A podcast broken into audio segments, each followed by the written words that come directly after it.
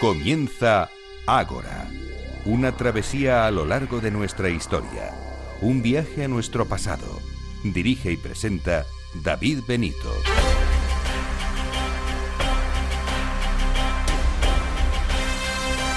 Muy buenas noches y bienvenidos a Ágora, la cita de Capital Radio con la historia.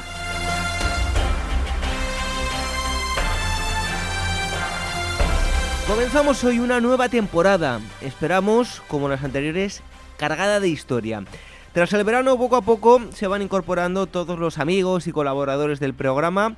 Esperamos que todos ustedes hayan tenido unas felices vacaciones, que hayan cargado las pilas y que en definitiva les haya servido para desconectar y poder encarar los próximos meses con más energía. Por nuestra parte, intentaremos que sigan con nosotros y que se sumen nuevos oyentes para seguir disfrutando de algo que tanto eh, a ustedes como a nosotros nos vuelve locos, la historia.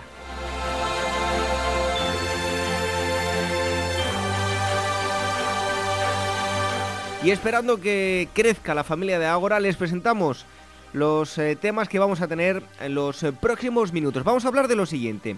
En primer lugar, nos visita un gran amigo del programa, Miguel Zorita, persona inquieta donde las haya. Nos trae una historia peculiar. Nos hablará de Martinico, el duende de Mondéjar. Conoceremos la leyenda y la historia en la que se basaron para la creación de este personaje. Curioso, muy curioso este asunto. En segundo lugar, les hablaremos de imágenes, de arte y de espiritualidad las imágenes como objeto historiográfico y fuente documental. Concretamente nos centraremos en el discurso ascético espiritual en eh, la producción artística de la contrarreforma. Este asunto lo abordaremos con Carlos Alberto González, él es doctor en historia y catedrático de mm, Historia Moderna en la Universidad de Sevilla. Y el tercer gran bloque lo dedicaremos a enigmas históricos. Nos visita nuevamente el historiador Carlos Taranilla de la Varga con el que charlaremos sobre enigmas de carácter universal. Nos dirá cuáles de ellos son realmente enigmas y cuáles pueden ser explicados gracias a la historia. De todo esto les hablaremos en esta edición número 204 de Ágora Historia.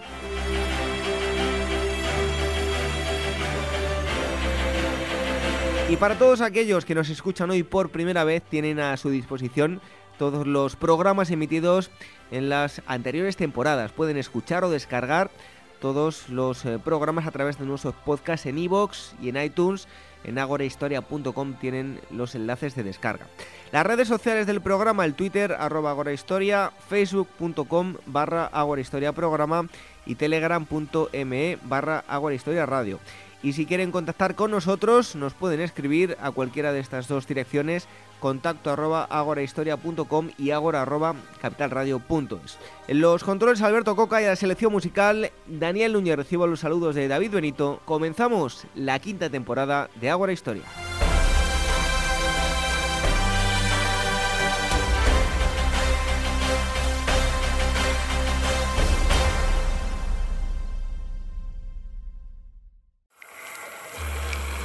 Historias de la prehistoria.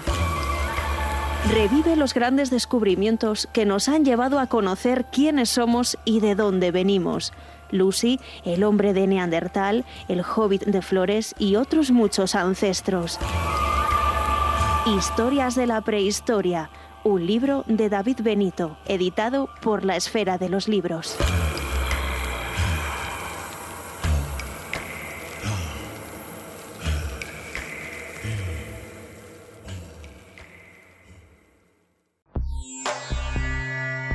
Inmortaliza tu propia historia y no pierdas tus recuerdos. DBO Estudio de Fotografía, reportajes de todo tipo, moda, book para actores y modelos, premamá, recién nacidos, fotografía familiar, infantil y eventos sociales. Tus fotos en dboestudio.com. ¿Sabes cuál es el mejor dial para escuchar Capital Radio? Tu móvil. Ya tienes disponibles las versiones de iOS y Android de Capital Radio. Y si quieres escucharlas en tu coche, lo tienes muy fácil. Empareja el Bluetooth de tu coche con tu móvil o tableta, entra en la app de Capital Radio y ya lo tienes. Escucha Capital Radio en digital. Y si te preguntan qué escuchas, no lo dudes. Capital Radio.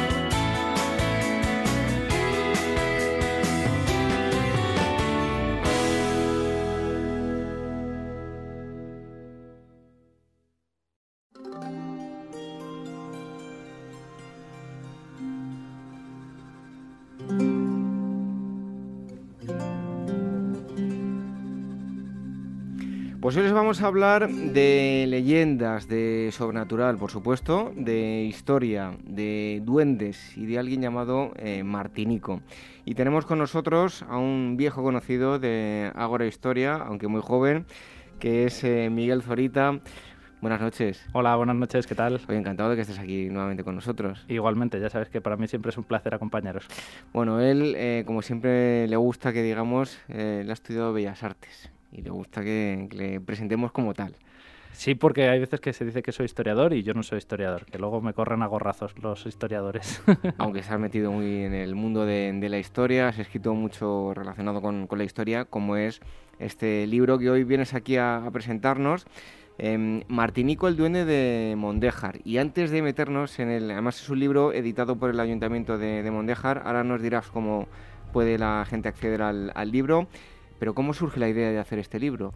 Bueno, pues es curiosísimo porque, a ver, yo llego a esta historia a través de la tradición oral. Eh, esto, a pesar de que tiene pues esos visos de sobrenaturalidad, de misterio, de todas estas cuestiones, tiene un trasfondo que yo creo que es más interesante todavía, que es el patrimonio inmaterial. Eh, todas esas tradiciones, esas leyendas, esas cuestiones que permanecen en el acervo cultural, que lamentablemente muchas de ellas se están perdiendo porque la sociedad cambia y el, mundo rural, por ejemplo, está desapareciendo a marchas forzadas, hace que muchos de esos personajes fantásticos, de de, esos personajes del folclore pues estén en, serio peligro de extinción, podríamos decir.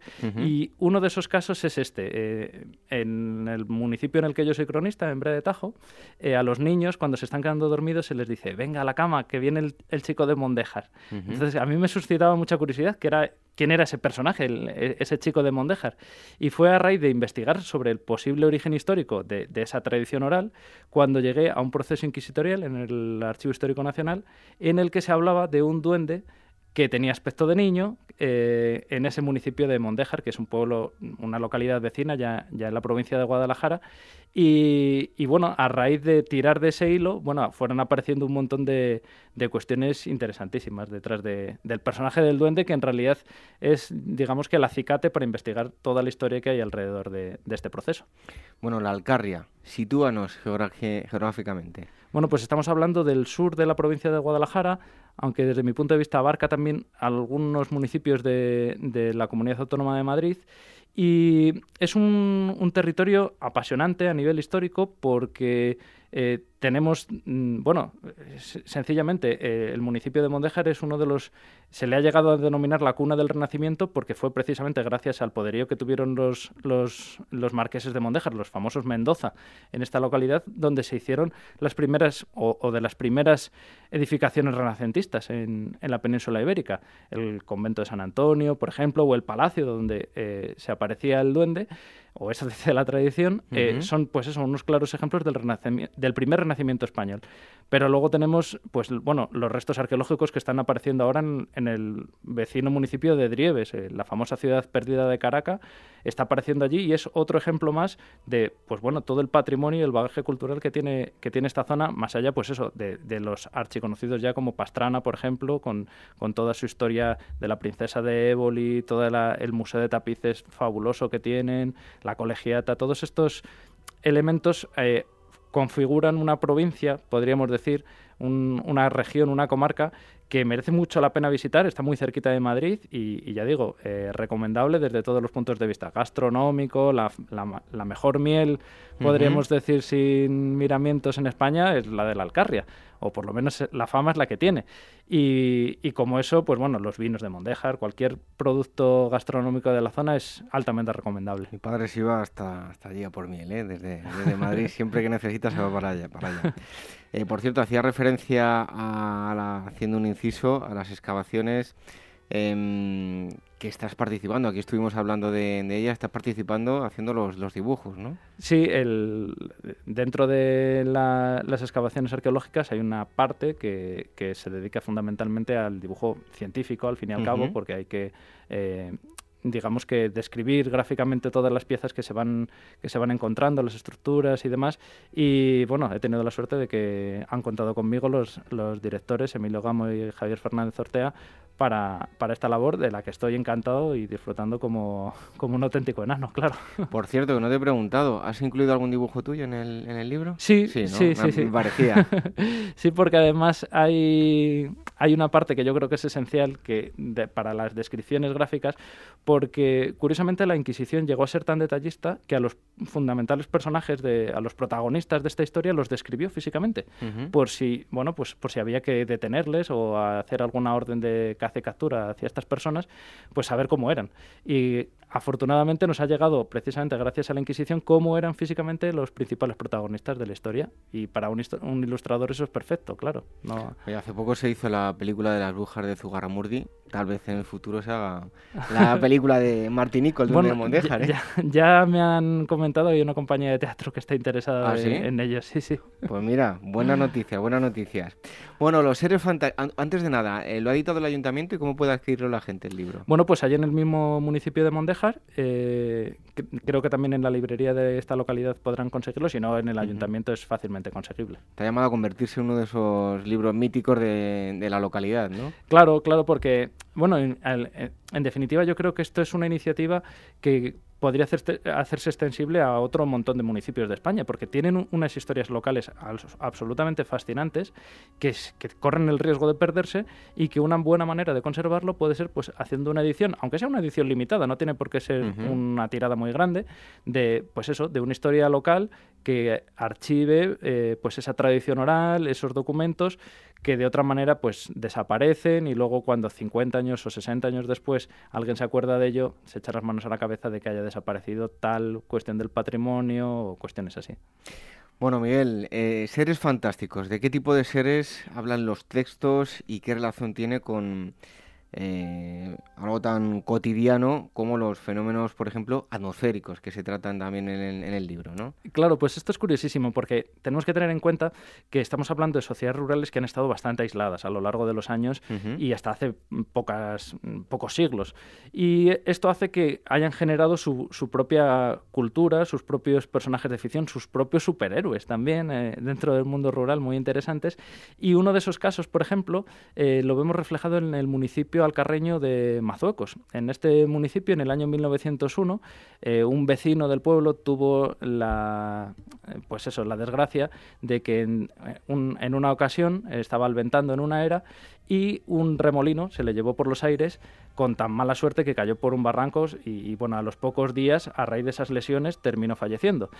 Curiosamente, este hombre, que tenía un carácter muy agrio, había tenido una situación familiar bastante compleja, había pues bueno, desencadena, había generado en sí mismo un carácter muy arisco y siempre dicen que estaba blasfemando y que lanzaba improperios al cielo diciendo, baja si tienes lo que hay que tener, y bueno, e-, ese tipo de cuestiones, ¿no?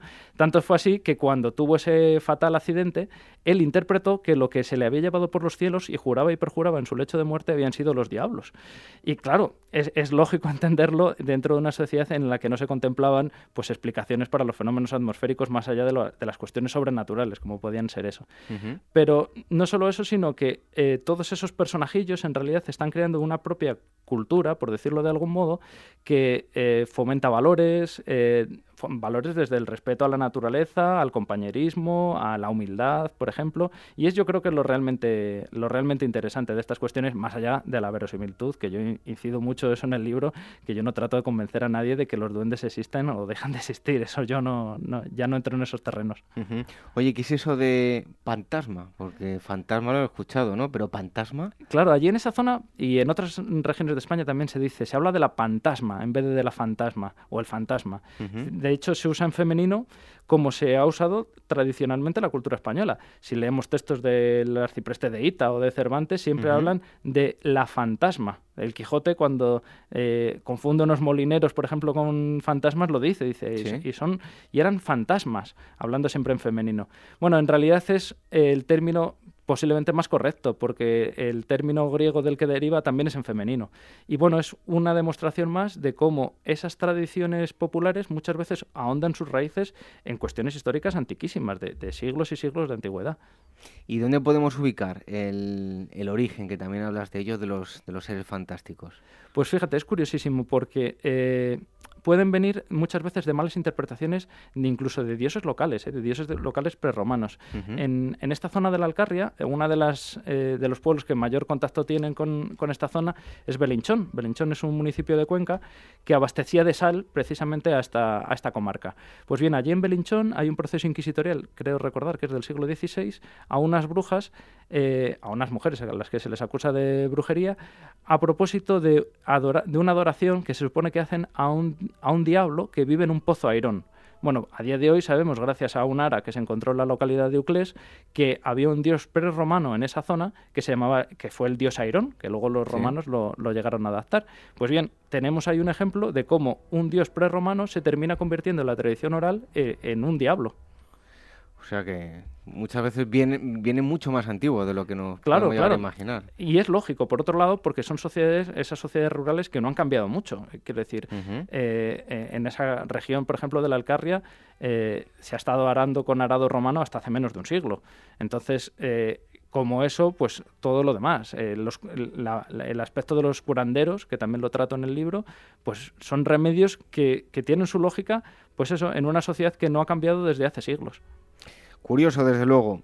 Bueno, el chico de, de Mondéjar, eh, ahora vamos a hablar más en concreto de ello, pero cuéntanos muy por encima su historia y para dar paso a lo que es el origen. Bueno, pues es una historia que eh, aparece muy bien narrada en el Archivo Histórico Nacional, en, dentro de los documentos dedicados a la Inquisición, a propósito de una, una mujer de Madrid, eh, la hija, perdón, la esposa de un de un funcionario de lo que diríamos el Ministerio de Hacienda, que denuncia a una de sus sirvientas por haberla contado una historia eh, de un duende que esta criada vio cuando era pequeña y vivía en este pueblo de Mondejar.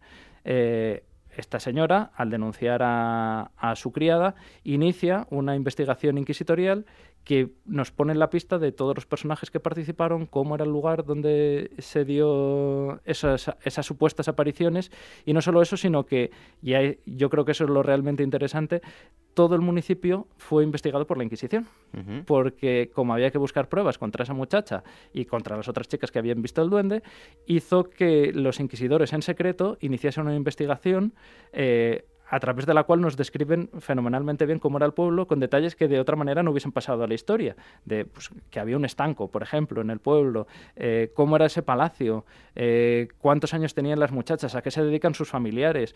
Son unos datos que a día de hoy, pues bueno, es una investigación que, que sería deleznable en muchos aspectos, porque se meten en la intimidad de infinidad de personas, pero sí que es interesante a nivel histórico porque nos aporta un montón de información que de otra manera nunca nos hubiese llegado. Otros montones de pueblos no tienen esa información de esa época tan concreta porque no hubo ese proceso inquisitorial. ¿Te encontraste los documentos que hablaban de ello al iniciar la investigación o fue algo fortuito y a raíz de eso empezaste a, investigarlo? ¿Cómo? Sí, sí, esos textos eh, aparecen en el, en el, están incluidos en el proceso inquisitorial, eh, son de acceso público, de hecho, ahora de hecho ya están digitalizados, hace unos meses no estaban, pero ya los puede hacer, cualquier persona desde internet lo puede, lo puede observar y sí que me dio pistas para ir tirando del hilo de otra serie de documentos. Por ejemplo, las partidas de bautismo de esas personas de las que se estaban hablando en la parroquia, en la iglesia, eh, para confirmar esos datos. Porque, claro, que lo digan unos inquisidores no tiene por qué ser necesariamente verdad.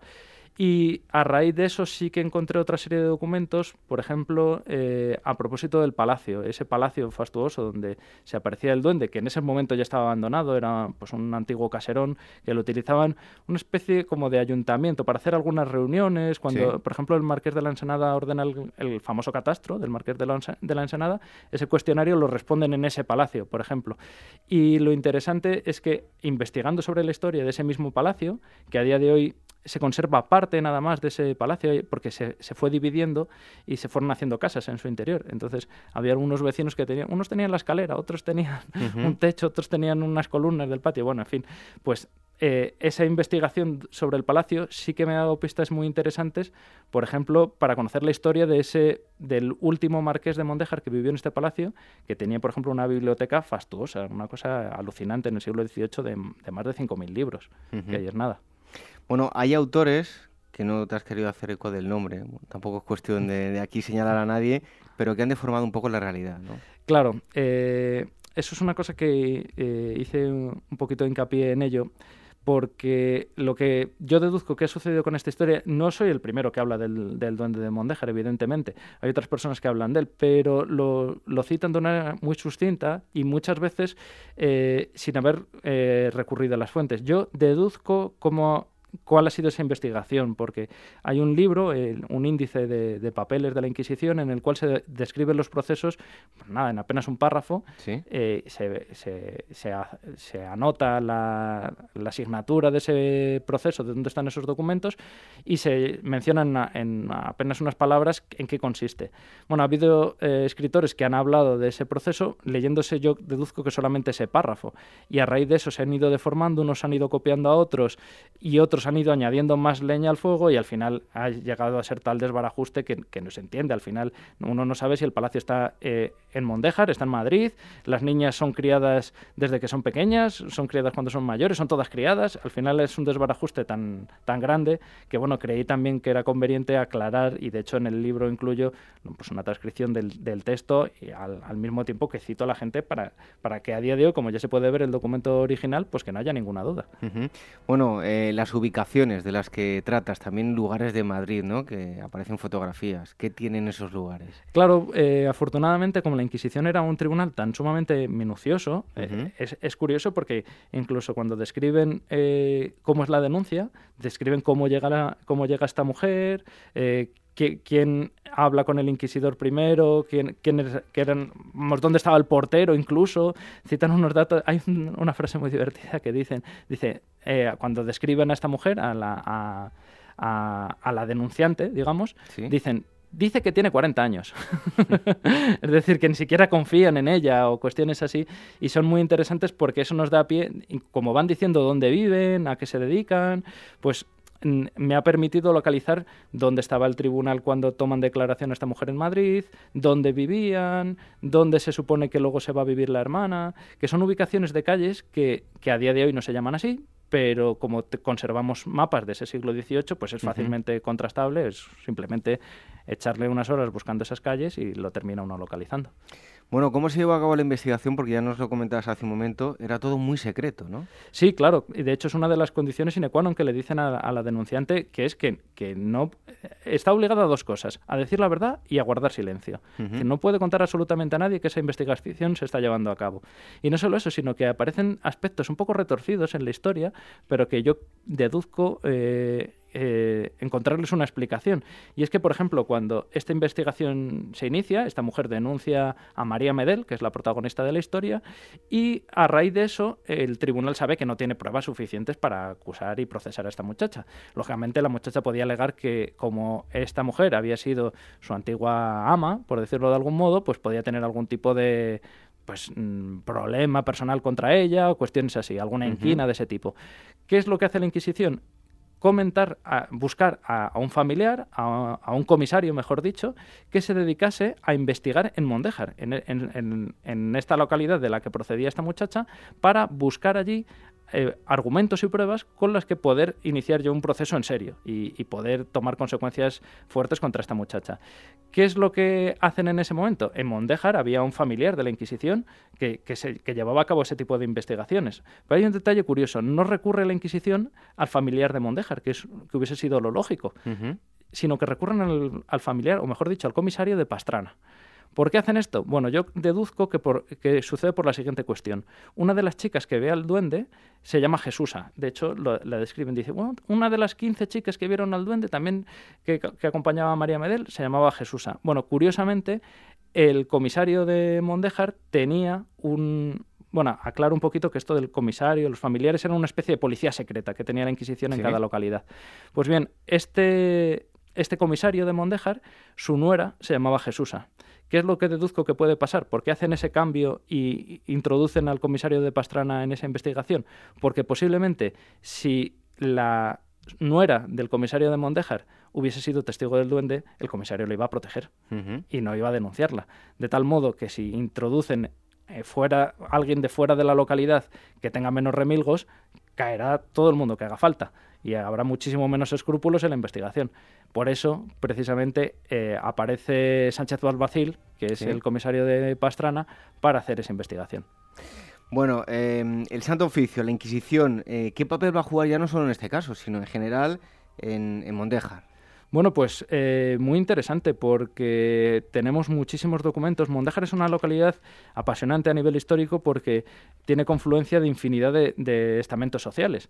En Mondejar, pese a estar tan lejos, por ejemplo, de Granada, hay una, bueno, una gran no, pero una interesante población morisca, porque al fin y al cabo el marqués de Mondejar había sido alcalde perpetuo de la Alhambra y cuando se produce esa expulsión de los moriscos, él trae parte de esos moriscos a, la localidad de Mondejar y de hecho el propio marqués protege a sus moriscos de, la Inquisición, que lógicamente trataba de, ir contra ellos. Pero incluso también hay procesos inquisitoriales curiosísimos a los monjes del convento. Hablábamos antes del convento de San Antonio, al que han llegado a considerar el primer monasterio o el primer convento, mejor dicho, renacentista de España, pues los monjes de ese convento fueron también procesados por la Inquisición por otros delitos, por el delito de solicitación, que era, bueno, pues aprovecharse de las, de las mujeres a las que confesaban para recibir favores sexuales y este tipo de cuestiones. Pero sí que es interesante también cómo incluso la, la administración civil o la justicia civil lucha contra los inquisidores porque se pasan, intentan atacar a determinados vecinos, incluso hay algún familiar que le, que le pillan en un intento de asesinato, si mal no recuerdo, y bueno, es también muy interesante cómo se producen, cómo se llevan a cabo esos, esos pleitos judiciales. Oye, hay eh, vestigios, hay, podemos seguir las huellas de, la Inquisición en Mondéjar. Sé que hay, hay, alguna foto que has puesto. Claro, se conserva de hecho en una de las casas, en, en la calle del Castillo, si mal no recuerdo, tienen un escudo de uno de los familiares de la Inquisición, de Blas Olivares en concreto, de ese mismo siglo XVIII, que, que sigue, permanece todavía allí eh, en, esta, en esta casa. Hay también leyendas que en otros pueblos de la zona también se dicen que en, que esta casa tenía una cueva donde había aparatos de tortura y todo este tipo de cuestiones, pero yo estoy... Al final empezamos a, ¿eh? a excavar, a excavar, a excavar en, en, pues en todo este tipo de, historias y nos sale muchísimo. ¿eh? Claro, claro, claro, sí es lo interesante, que es un patrimonio que sigue, eh, no latente, pero que sigue, sigue generando muchas leyendas y, muchas, mucho interés dentro de la tradición oral. Ya digo que estas, esas cuevas de las que hablaban, en, porque hay otros pueblos donde también hay un escudo de la Inquisición, que lo lógico y normal es que fuese la casa de algún familiar o algún comisario de la Inquisición, que dicen eso, que es la misma leyenda, que si había aparatos de torturas y cuestiones así. Bueno, en realidad yo he estado en alguna de esas cuevas, sí que es verdad que son cuevas un poco eh, especiales en cuanto a su estructura, porque son calabozos, son cuevas campaniformes, digamos, que, tienen el acceso desde la parte de arriba, por la cual descolgaban a un preso y le tenían ahí encerrado hasta que se le tomase declaración o este tipo de cuestiones, pero generalmente no, no era ahí donde se realizaban las torturas, porque entre otras cuestiones no todos los familiares tenían esa autorización para, para tomarles declaración, simplemente tenían autorización para retenerles momentáneamente. Lo que pasa es que dentro del acervo popular se han generado todas esas cuestiones y, leyendas y fábulas de que había aparatos de tortura como que yo he llegado a conocer gente que me decía que las había visto es decir que tendrían que haber aguantado mm, desde que acaba la Inquisición eh, en la primera mitad del siglo XIX hasta la actualidad no, tendría mucho sentido que se siguiesen guardando aparatos de tortura Bueno, pues estamos hablando con em, Miguel Zorita. Em, ha publicado un libro editado por el Ayuntamiento de Mondéjar. Se llama Martinico, el duende de, de Mondéjar. Y hay algo, un apunte que debemos hacer que es importante porque no es lo mismo hechicería que ser acusada de bruja. No, no, claro. ¿no? ¿Qué diferencias hay? Bueno, hay dos matices. Bueno, hay un matiz importante que es que eh, uno puede ser hechicera o hechicero siendo un perfecto cristiano. Es decir, uno puede hacer sus pócimas, sus engüentos, pero eh, seguir siendo, pues eso, eh, un, yendo a misa y realizando todos los ritos que manda, que manda los cánones. Sin, haber vendido el alma al diablo. Exacto. Sin embargo, si uno es brujo, ya está incurriendo en el delito también de, de, herejía, porque ya deja de adorar a Dios para pasarse al bando del diablo. Y entonces ya comete el delito de herejía, se, se, separa del redil, digamos, del rebaño del buen pastor y acaba, pues eso, enfarragado en esas cuestiones y ahí ya sí es cuando la Inquisición toma unas cartas mucho más serias en el asunto.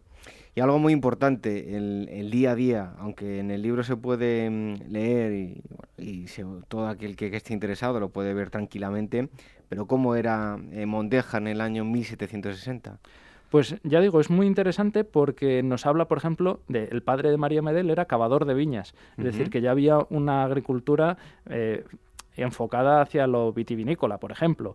O, por ejemplo, lo que os comentaba antes del estanco, que había un estanco de tabaco que, por ejemplo, en, las, en el catastro del Marqués de la Ensenada, que coincide más o menos en el tiempo, no se, no se contemplaba, no, no dejaron anotación de ello. O, por ejemplo, también sabemos que la cómo afectaba la mortandad infantil una de las protagonistas, su hermano se llama eh, Francisco, pero a la que uno investiga en esos eh, archivos eh, parroquiales, comprueba que anteriormente esa familia habían tenido otro niño. Claro, eso me fue muy curioso porque encontré dos partidas de bautismo del mismo niño. Y en realidad no, simplemente había pasado que un niño había muerto y al siguiente le volvieron a poner el mismo nombre. Que es, otro detalle más de, pues eso, de esa vida cotidiana o los molinos que había. O, por ejemplo, también muchas veces nos habla esto de la, de la población morisca, cómo se va integrando dentro de, de, esa sociedad. O, por ejemplo, eh, cuestiones más menos, menos llamativas a nivel... a nivel histórico, pero que sí que, son curiosísimas, pues a nivel cotidiano. Por ejemplo, eh, dentro de esos procesos inquisitoriales también aparecen eh, recetas o fórmulas de, de oraciones o conjuros para encontrar animales cuando se perdían que es una cosa que eh, en, esa región precisamente sí he encontrado oraciones que se sigan diciendo muy en secreto y que se transmiten de una manera muy especial y todas estas cuestiones que, perviven posiblemente desde aquel entonces. Oye, el Palacio. Eh, me ha gustado mucho el título que le has puesto a ese capítulo. Eh, Palacio con encanto y su encantamiento. Em, háblanos un poco del, del, palacio. Bueno, pues el palacio es uno de los lugares más emblemáticos de este, de este municipio. Aún queda un, un arco de, en una de las fachadas del palacio, impresionante, además muy, muy bonito, que nos recordará mucho, si lo visitamos, al Palacio de Carlos V, en la Alhambra. Posiblemente porque el arquitecto, o, el, al menos los planos, fuesen del mismo arquitecto que es Pedro Machuca. Eh, Pedro Machuca estuvo trabajando en Granada para los, alcaldes para, para, los alcaides de la Alhambra, que eran los marqueses de Mondejar, y es probable que trabajase también luego, o al menos hiciese esos diseños para su palacio en, en esta zona de la Alcarria. También en él los, el padre e hijo eh, Cristóbal Adonza y, y, su hijo para, para, esta, para esta construcción. Incluso, fíjate si es curioso, uno de los aspectos más apasionantes de este, de este lugar es los jardines. Tuvo unos jardines con, de los cuales hay un diseño fascinante de un, de un laberinto que entraría mucho a colación con los jardines herméticos que se estaban haciendo en Italia en, en esa época del Renacimiento, Bomarzo y todo eso, eh, la Vila de Este, en Tívoli, por ejemplo, entran muy en colación a esos jardines que lamentablemente se han perdido. Hay planos de ellos y de hecho los planos que yo encontré estaban en el archivo de los duques de Osuna y es probable, no me atrevo a asegurar nada con severidad, pero es probable que fuesen los inspiradores, por ejemplo, para hacer el Parque del Capricho aquí en Madrid, que es un, un sitio precioso. Y el palacio, lo interesante en sí mismo es que, ya digo, la Inquisición en ese proceso nos lo describe muy bien, porque el eh, Sánchez Balbacil, ese comisario de Pastrana, recorre todo el palacio y, describe cuáles son las habitaciones que ya están tapiadas, cuál es lo que está abandonado, dónde ha, empezado a vivir gente ya. Pero sí que sabemos, eh, precisamente, gracias a unos documentos unas décadas anteriores, cómo era el palacio, precisamente porque lo incautan. Eh, en, a finales del siglo XVII eh, uno de los últimos marqueses de Mondéjar, sus hijos tienen la mala fortuna de posicionarse mal en la guerra de sucesión. Eh, apoyan al archiduque Carlos de Austria en contra de, Felipe V, ¿Qué sucede con esto? Que cuando acaba la guerra Felipe V toma represalias contra estos, contra estos jóvenes aristócratas y como ha fallecido su padre, lo que hace es incautarles todos los bienes que tenían en el Palacio de Mondéjar. Afortunadamente ese inventario se conserva en la Biblioteca Nacional y nos permite deducir cómo era el palacio en función a la descripción que van haciendo de las habitaciones cuando lo van, cuando lo van saqueando, digamos, cuando lo van expoliando. Y de hecho tardaron, eh, es muy divertido el documento porque se ve cómo cambia de mano, de funcionario, de las anotaciones que van haciendo. Estuvieron como dos meses haciendo el inventario. Imagínate todo lo que sacaron, infinidad de cuadros, eh, muebles, que es otro detalle también interesante porque ha habido otros historiadores que han dicho que el palacio nunca se terminó. Yo sostengo que sí, que sí que se terminó, entre otras cuestiones, por los muebles, porque aparecen muebles de vida muy cotidiana, de cuestiones del oratorio, de los dormitorios de los marqueses, de las cocinas, de cuestiones así que hacen pensar que, que el palacio estuvo habitado. Y lógicamente sí se sabe que, que mm, Gaspar Ibáñez de Segovia, que es eh, uno de los, creo que es el doceavo marqués de Mondéjar, eh, estuvo viviendo allí sus últimos años. Y es el gran coleccionista de libros. Ese, eh, esa gran incautación de bienes que se hizo en el palacio, sobre todo, fue por los libros. Los libros que pasaron a manos de Carlos, de, perdón, de, Felipe V, y los terminó, fue lo que dieron origen a la actual Biblioteca Nacional. De hecho, si alguno de nuestros oyentes acude a la Biblioteca Nacional, que se fije en las primeras páginas de algunos libros y verá que pone es del Marqués de Mondéjar, porque eran libros de su biblioteca. De hecho, libros como, por ejemplo, el Beato de Liébana, que conservamos en la Biblioteca Nacional, venía del Palacio del Marqués de Mondéjar, o libros más extraños como el, libro de profecías de Nostradamus, las famosas cuartetas, estas de las que siempre se habla, pues también estuvo en este Palacio del Marqués de Mondéjar.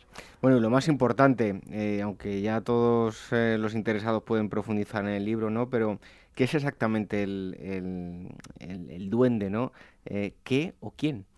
Claro, eso es un detalle también muy, muy divertido porque cuando eh, uno lee el proceso inquisitorial, la verdad que lo describen al, al duende Martinico, a Martinico, lo describen con muchísimo detalle. Dicen que es un niño de 10 a 12 años, que cambia de forma, que tan pronto es un niño como se transforma en una serpiente muy grande, en un culebrón, como dicen.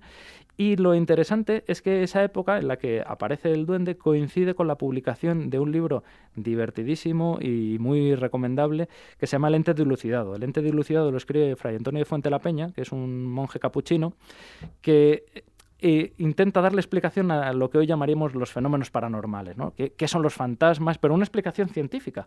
Entonces es muy divertido porque, a ver, eh, tiene muchas limitaciones, lógicamente, y lo explica dentro de un contexto cristiano en el que eh, tiene que encajar con calzador las cuestiones de fe y todas estas historias. Pero, por ejemplo, sí que es muy apasionante ese libro porque a raíz de explicar, por ejemplo, cosas que hacen los duendes, como Martinico, que una de las cosas que hace es dar volteretas en el aire. Además, las niñas lo describen, dicen que les hacía mucha gracia porque daba volteretas en el aire y no se le levantaban los faldones. Y eh, Fray Antonio Fuente la Peña, cuando se dedica a explicar por qué pasa eso, que, ya ves tú, para buscar una explicación científica a todo esto, ¿no? Lo que termina haciendo es un tratado de aeronáutica.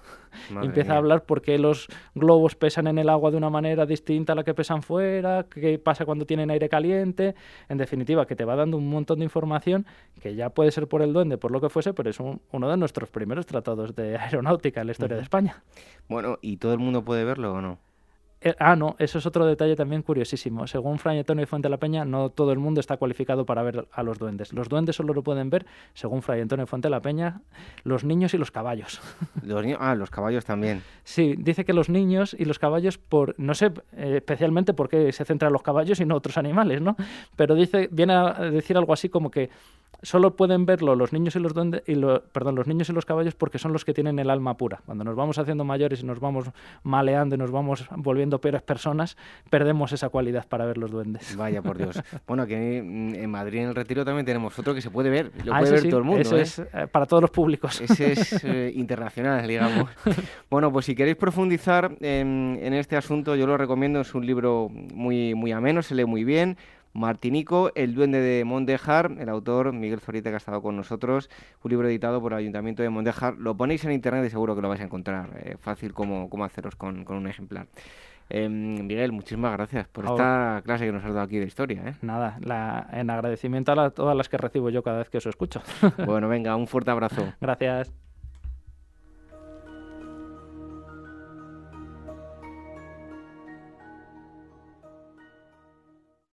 Y al punto Febo Apolo habló así entre las diosas. Tengo yo la cítara amiga y el curvado arco, y con mis oráculos revelaré a los hombres la verdadera voluntad de Zeus. Con este fragmento del himno de Apolo, escrito por Homero, la agencia Pausanias, especializada en viajes arqueológicos y culturales, os anuncia los recorridos que tienen programados para Grecia en julio y agosto, donde la arqueología, la historia y por supuesto el mito serán los principales protagonistas de unos viajes que os llevarán a visitar lugares tan importantes y emblemáticos como Atenas, Eleusis, Nemea, Corinto, Micenas, Tirinto, Delfos, Mesenia, Olimpia y Epidauro, entre otros yacimientos. Para más información sobre este viaje, otros destinos o sobre las conferencias y actividades que organizan, podéis entrar en la web pausanias.com, enviar un email a info@pausanias.com o llamar al teléfono de su oficina 91 355 5522. ¿Eres actor o modelo y necesitas un book profesional o simplemente quieres tener unas fotos de estudio? En DBO Estudio de Fotografía hacen tus sesiones a medida. Toda la información en dboestudio.com.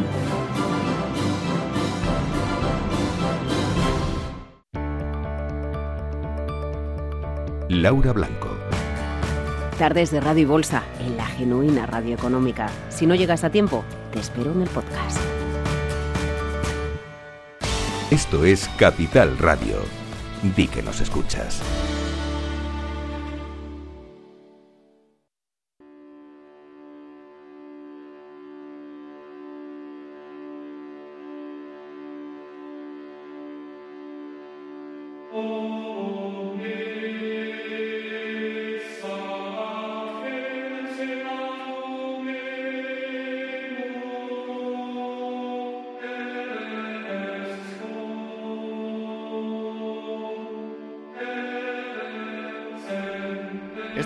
Es espiritualidad a través de la palabra, a través de la música.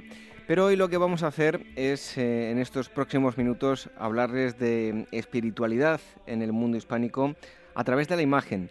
Así se llama el eh, trabajo que acaba de publicarse, El espíritu de la imagen. El autor es Carlos Alberto González, ha editado a través de mm, con, cátedra. Y Carlos Alberto es catedrático de Historia Moderna en la Universidad de, Sevilla y ha centrado sus investigaciones en torno a la historia cultural en, torno también a la lectura y en general a la cultura escrita del, mundo hispánico en los siglos XVI y XVII. Carlos Alberto, muchísimas gracias por estar aquí con nosotros en, en Agua Historia. Buenas tardes, ¿qué tal? Encantado. Em, Carlos Alberto, la imagen, eh, sobre todo en los últimos años, ha supuesto eh, un objeto historiográfico y también una fuente documental a la que se recurre bastante. Sí, bueno, eh, quizás en los últimos años, y recuperando una vieja tradición en la Europa del Norte que viene ya desde los primeros prolegómenos de la historia cultural desde finales del siglo XIX, principios del siglo XX, ¿no? Con grandes autores, eh, todo como Semo, como Heisinghai y otros más, ¿no? Y actualmente, pues, un referente historiográfico que se ha vuelto a recuperar, que aunque se le llama historia de la imagen, de la cultura visual, es una forma distinta de ver el arte a la, a la tradicional. ¿eh? Bueno, su trabajo, eh, podemos decir, este del que eh, hacía eco yo, el espíritu de la imagen, eh, podemos decir que eh, es la gira en torno a la antesala del, barroco, ¿no? Sí, bueno, eh, cubre tanto lo que es eh, lo que llamamos el manierismo, que podría ir desde el último tercio del siglo XVI y después conectar ya en el primer decenio del XVII con el barroco, ¿no? El manierismo es la transición del género renacentista al barroco. Se forma un conjunto, historiográficamente hablando, muy muy importante que es lo que llamamos la era de la contrarreforma en el mundo católico y en el mundo protestante también las nuevas protestas ideológicas y religiosas que se estaban argumentando en la época. en, las, que tiene a favor o en contra una importancia muy importante la imagen. ¿eh? ¿Qué podemos decir en el siglo XVI-XVII em, en torno al concepto de la espiritualidad en esta época? La, espiritualidad es fundamental porque ya en la Edad Moderna, a partir del siglo XVI, deja de ser un monopolio del eclesiástico para compartirlo también con el resto de la población, no la población en general, entre comillas, sino con lo que podríamos llamar las clases medias urbanas, a las que se le propone una espiritualidad individual, ¿no? Bien que dirigida y llevada a formar lo que se llama el espejo del cristiano ejemplar, el cristiano que prefiere la contrarreforma y sus comportamientos en un momento determinado. A nivel religioso, eh, bueno, ¿qué diferentes eh, facciones, qué diferentes formas de pensamiento había en el cristianismo en ese momento? Eh, bueno, había una, una novedad muy importante que viene desde Erasmo de Rotterdam, que tuvo un gran impacto en España, donde se abogaba más por una religiosidad interior, ¿eh? una comunicación con la divinidad sin intermediarios, salvo un libro o una imagen, pero que va a ser muy contestada después a lo largo del siglo XVI y XVII, donde se vuelve a la tradición de la Iglesia de una religión más dirigida, eh, con un, una meta determinada, y esa religión, a través del discurso que exponen los autores ascéticos espirituales, que eran los moralistas de la época, es decir, los que diseñaban el perfil del cristiano ideal, cuál es su comportamiento y qué se espera de él. Y ahí entra toda una didáctica de la imagen que prácticamente todos los escritores ascéticos espirituales desde mediados del siglo XVI asumen. Y ese discurso predispone una manera de eh, interpretar la imagen, de interpretar el arte, de practicarlo, ¿eh? dentro de un contexto definido, ya que eh, si hablamos que son los moralistas de la época y nos están diseñando la religiosidad que se lleve a cabo, esto implica una forma de asumir el arte, de verlo, de interpretarlo y de practicarlo. Bueno, vemos por ejemplo Nicolás Sanders, que daba prioridad a la eficacia dialéctica de las artes plásticas. En el lado opuesto eh, vemos al cura Gilio o Gilio, no sé cómo se pronuncia, eh, que em, achaca la ignorancia de, los artistas a las monstruosidades em, pictóricas de su tiempo, ¿no? Sí, esa es una parte importante de, del libro que he escrito y creo que puede ser el centro. Aquí se trata de anular la creatividad artística.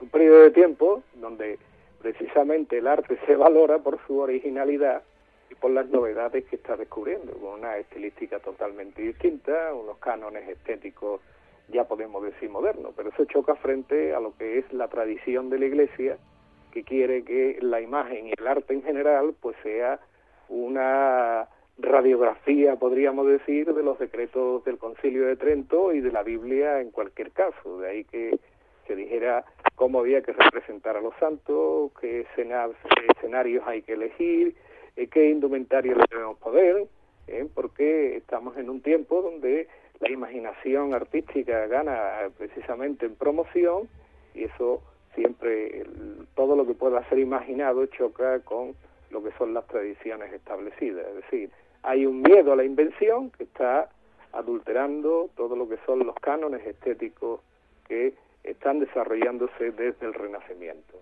Pues, por ejemplo, hay una siempre una inquietud importante porque los santos se representen, o Cristo y la Virgen, tal como eran, ¿eh? tal como definen los cánones de la Biblia, y no en función de una indumentaria profana o de una transgresión continua de la norma, de ese ideales estéticos que se prefiere, porque con ellos además lo que se intenta es convencer al católico de los valores que rigen su sociedad y además para distanciarse de los países católicos que quizá tengan una mayor apertura en torno a estas cuestiones de las que estamos hablando.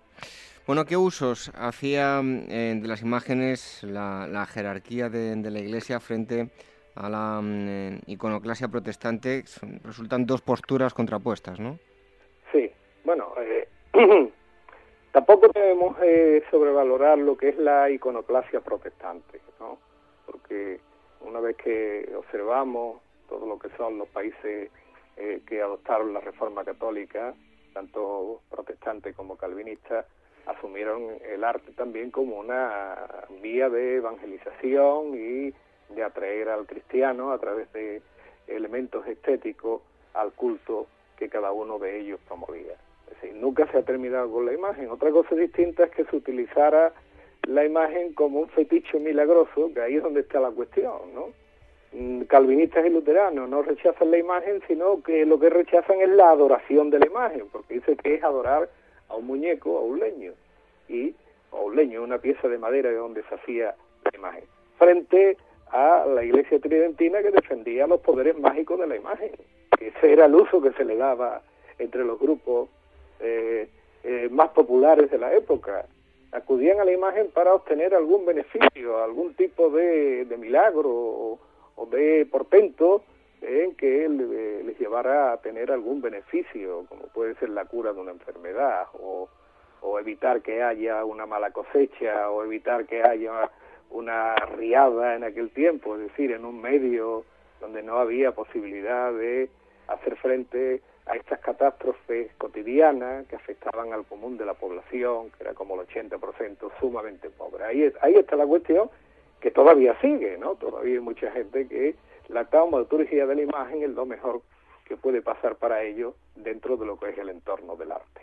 ¿eh? Pero es una gran polémica ¿eh? de la Iglesia Católica, de las iglesias protestantes, prácticamente hasta hoy día. ¿eh? nada más que hay que ver las procesiones en países como España o Portugal o Italia, la importancia que ellos tienen. ¿eh?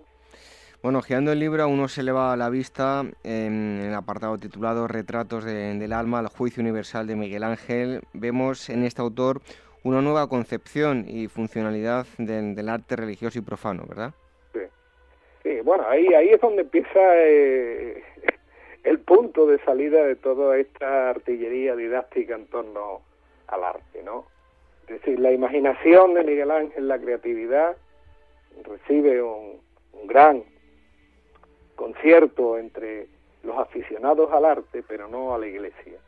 Eh, sería eh, esa transgresión de la norma de Miguel Ángel con el desnudo la que ya eh, hace llamar la atención a la jerarquía eclesiástica para prepararse y enfrentar el tipo de arte que ya triunfará a lo largo de todo el periodo moderno, lleno de novedades, lleno de, de, una tipología totalmente distinta o totalmente gran, transgresora. ¿no? De ahí la condena que Gilio y todos los grandes teóricos que yo he utilizado italiano hay en torno a Miguel Ángel. ¿no?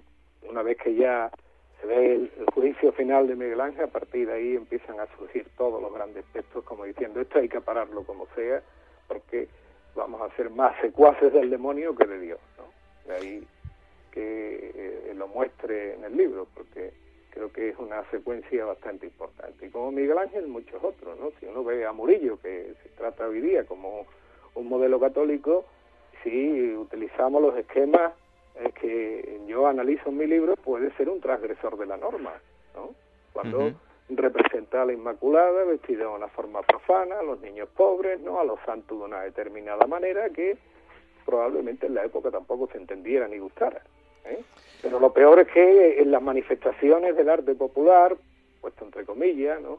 si queremos utilizar el contexto de esa popularidad, también eh, siempre que hay visitas a las diócesis, eh, pues todos los obispos están reclamando que vistan a las imágenes profesionales en, como santas, como vírgenes, como Cristo, pero nunca con un atuendo que es más propia de, prostitutas, incluso dicen algunos, ¿no? O demasiado provocador, ¿eh? ¿eh? frente a lo que tiene que ser la compostura y la idoneidad de una imagen sagrada. Es decir, en la historia no, no hay nunca un acatamiento inmediato de lo que es un canon o un principio de comportamiento. Lo que siempre vemos es la transgresión de la norma porque en multitud de ocasiones transgredir la norma conlleva un beneficio directo para el que la transgrede. Es decir, se gusta más un canon estético popular en esa iconografía profesional que otra más intelectual de difícil comprensión. Eh, se adaptan los modelos a lo que es capaz una persona de entenderlo. También había otras jerarquías eclesiásticas que estaban dispuestas a asumirlo siempre que fuera un proceso de evangelización de la sociedad. Carlos Alberto, hay un cuadro que a mí mm, me ha parecido muy curioso, me ha llamado mucho la atención, es de la escuela holandesa, es la, Trinidad Trifacial. ¿En qué consiste ese cuadro? Ese cuadro es una es un, modelo iconográfico que ya se expandía por Europa al final de la Edad Media y que tuvo una importante radiación, sobre todo en Francia, también en otros países eslavos, y que más que España, donde llega es América, porque ah, había un problema, como entre los misioneros eh, de América, de las Indias, que tenían que evangelizar a aquellas poblaciones, hablar de la Santísima Trinidad era algo muy complicado. Y sobre todo, en el momento que esa Santísima Trinidad, ¿no? Eh, hay algún componente que, en el caso de la Virgen, que es una paloma blanca. Esto se podría interpretar en las misiones indígenas como volver al pasado de sus creencias ancestrales, ¿no? que está formado a partir de animales, aves y, elementos de la naturaleza directo. De ahí que se recurriera a, explicarle eh, todo lo que es el, significado de la Trinidad eh, con una iconografía que está compuesta por un hombre con tres caras, ¿no? trifacial, por eso lo llamamos, para evitar meterse en problemas mayores desde ese punto de vista. En la formación y orientación espiritual de, la sociedad eh, se consideraba mucho más rentable la iconografía devocional que el, que el discurso oral o escrito, ¿verdad? Sí. El discurso oral o escrito es es ambivalente, ¿no? Es decir, todo lo que esa sociedad hacía y, los modelos de comportamiento proceden de la religión. La religión es la ética, es la moral en aquel tiempo y tiene una, función esencial. Y entonces había dos grandes espectáculos sociales. Uno era el teatro y otro era la predicación. La gente iba a la predicación como si fueran al teatro porque eh, había toda una escenografía teatral de la predicación. Los grandes predicadores decían que eran comediantes a lo divino. Aburría la, la predicación cuando no un sermoneador no era lo suficientemente eficaz. Pero en esos sermones que se decían en plazas públicas y en iglesias, que la gente acudía para pasar el tiempo y también para lesionarse, hay toda una oferta de tipologías artísticas y además de uso de las imágenes tremendamente importante. De ahí que los grandes predicadores del barroco todos tuvieran un especial interés en poner en énfasis la, eh, todo lo que era el sufrimiento que iban a pasar las almas en el purgatorio, en el infierno, que es un capítulo fundamental del libro, porque entonces la mejor manera de convencer a la población, al común de la población, era mediante el miedo, el miedo a la condenación eterna que para, para evitar la condenación eterna, pues tiene que llevar una buena vida. Y esa buena vida, entre otras cosas, conlleva saber utilizar una imagen, saber interrogarla y saber darle el culto que cada una requiere. Bueno, resulta curioso también que muchos escritores espirituales recomendaban eh, escribir libros como si estuvieran pintando. Efectivamente, ahí, todo, ahí viene eh, eso eh, lo trato en un capítulo que hablo de los dos grandes manuales de retórica cristiana de predicación, que es el de Fray Luis de Granada y el de Fray Diego de Estella. Fueron dos libros muy vendidos en todo el mundo católico, no solo en España, y donde se le da una recomendación a, a todos esos predicadores cómo deben de actuar. Fray Luis de Granada es el que dice que primero para escribir un sermón había que escribirlo como si se estuviera pintando, es decir, evocando una imagen. Y al contrario, hay también muchos pintores, por ejemplo Pacheco, que decía que había que pintar como escribían los autores ascéticos espirituales, es decir, para con una toda una artillería ¿no? de didáctica en la que se pusiera en marcha llevar al fiel, llevar al cristiano hacia la meta que se desea. Hay dos obras que a mi modo de ver resultan espectaculares, ambas de, Juan Valdés, Inicto eh, Oculi y Finis Gloriae Mundi, las dos en, la Iglesia de la Caridad de Sevilla. ¿Podría hablarnos de estas obras? Bueno, son dos vanidades, dos vanitas, porque también en la época, ya en el barroco más acendrado, hay todo un discurso de desprenderse de los bienes mundanos para alcanzar la vida eterna en el más allá. Eso significa, si vamos a leer a Mañara, por ejemplo, eh, esos dos cuadros podríamos decir que es una, es una traducción escrita de lo que hacía Valdés Leal con sus pinceles. Ahí nos está mostrando unos cuerpos putrefactos, uno de ellos un obispo, ¿eh? una serie de elementos simbólicos que llevan a decir en última instancia que, bueno, que a pesar de que uno sea rico, el otro pobre, siempre nadie se libra de lo que es la condenación o la salvación, depende de llevar a cabo una buena vida. ¿no? ese es el jeroglífico que ellos eh, presentan, sobre todo Fray Luis de Granada eh, ya decía que cuál es la manera de llevar una buena muerte. Una buena muerte es la que te va a salvar, dice una buena vida. no hay otra manera. Y ahí incluye también la utilización del arte como la promoción de la ideología que estamos tratando en los capítulos de este libro. Es decir, el arte ayuda de una manera muy efectiva frente a la población analfabeta mayoritaria para eh, eh, traducir un mensaje y difundir ese mensaje eclesiástico. La taumaturgia del arte y la escenografía artística en la contrarreforma tiene un papel fundamental, porque eh, estamos hablando de eh, poblaciones donde el 80% de la población es analfabeta y resulta mucho más fácil educarla eh, y llevarla a un fin concreto a través de una cultura visual. De ahí la importancia que tiene en aquella época y que yo creo que sigue teniendo en la actual, ¿no? Hoy vivimos en el mundo de la imagen, pero estamos en el barroco en la antesala. Por eso llamamos modernidad a esa época, porque no es más que un que un conjunto de ideas que nos trazan lo que va a ser el mundo contemporáneo hoy día. ¿no? Es la, se llama la primera modernidad. Estamos, perdón, estamos charlando con eh, Carlos Alberto González, es autor del mm, libro El espíritu de la imagen, arte y religión en el mundo hispánico de la contrarreforma. En, el apartado dedicado a la oración eh, ascética y, y, mística de la imagen, habla de una nueva mm, espiritualidad que sin duda va a estar marcada, entre otras cosas, por el brote de, pesta negra, ¿verdad? Sí, bueno, es cuando empieza lo que llamamos la nueva espiritualidad. ¿eh? A partir de la, crisis del siglo XIV, donde hay una, una hecatombe tremenda, ¿eh? donde el brote epidémico acaba con más de la mitad de la población, Europa en general, y es un periodo de tiempo donde la jerarquía eclesiástica, es decir, el papado, los cardenales, los arzobispos, estaban más interesados por los bienes profanos, por la riqueza de la iglesia, por una buena vida, que por atender a las necesidades espirituales de la población.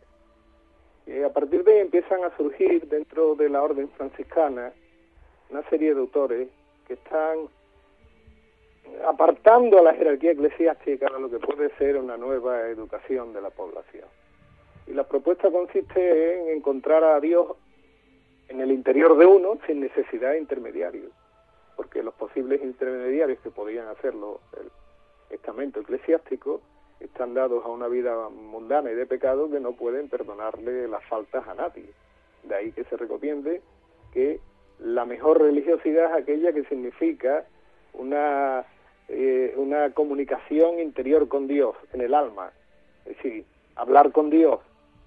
Y en todo caso, para lograr esa, ese diálogo se puede tomar como intermediario un libro, un libro escrito que podía leer muy poca gente, pero también una imagen, concentrarse en la imagen durante el momento de la conversación con Dios. Una, es una religiosidad íntima, individualista, que tiene que ver también con el humanismo y también es una adaptación al contexto que se está viviendo en Europa durante la crisis del siglo XIV. Esto después se ampliará más todavía en la cultura humanista del Renacimiento, donde tenemos a Erasmo de Rotterdam, eh, que hace una crítica furibunda a todo lo que son las supersticiones ¿eh?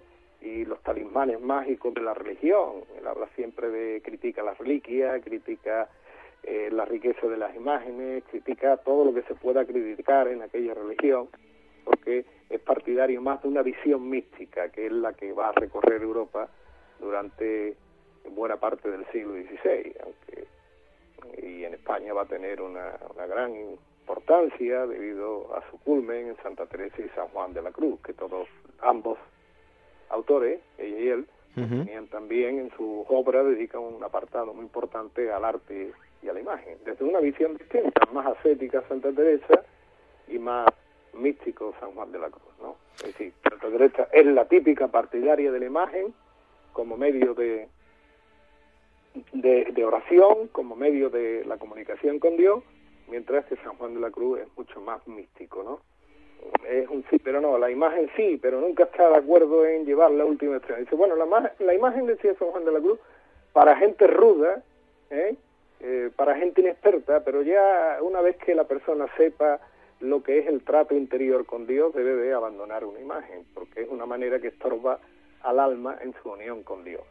Es sin aditamento, es una religiosidad de formas puras, intelectual, ¿eh? de minoría, pero eh, que alcanzó a los grupos sociales medios ¿eh? de la Europa de aquel momento, porque desde la visión que ellos tenían de realidad, sus grupos sociales medios tienen ya una cierta cultura, encajaba mucho mejor y sobre todo eliminaba todo lo que ellos consideraban superfluo dentro de una religión, entre ellos a veces la imaginería excesiva, ¿no? Todo lo que es el culto exterior, todo lo que es una exteriorización de la práctica religiosa, que es donde está también la imagen.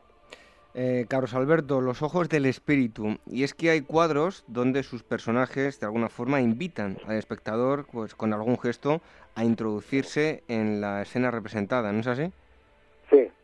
No se le llama ojos del espíritu, eso es una metáfora que me encontraba también en los textos, porque eh, eh, los autores, algunos de los que he estudiado, delimitan distintas formas de ver. Ver con los ojos, es decir, que ver es natural, pero para ellos es más importante ver con el espíritu y con el corazón. Con el espíritu, porque es una manera de acercarse a Dios. Con el corazón, por el amor. ¿eh? Con los ojos, te vas a quedar en la superficie. Es decir, lo que vas a ver es la imagen que puede ver en el tipo de arte. Sin embargo, ese tipo de arte puede tener alguna ganancia, pero la rentabilidad es mucho mayor en esta manera de ver las cosas. Eh, cuando dicen de, mirar o de ver, eh, sí, la mirada eh, a través de la vista es simplemente para que se ponga un acento también en la cultura visual como un medio importante de llegar a Dios, ¿no? Y al amor de Dios, y que se refleje después en el comportamiento de la población en la realidad cotidiana. Bueno, hay muchos estudiosos que culpabilizan a la imaginación que tenemos cada uno de los errores en las pinturas que se desvían de la que consideraban realidad. Sí. Bueno, ahí es donde está la cuestión.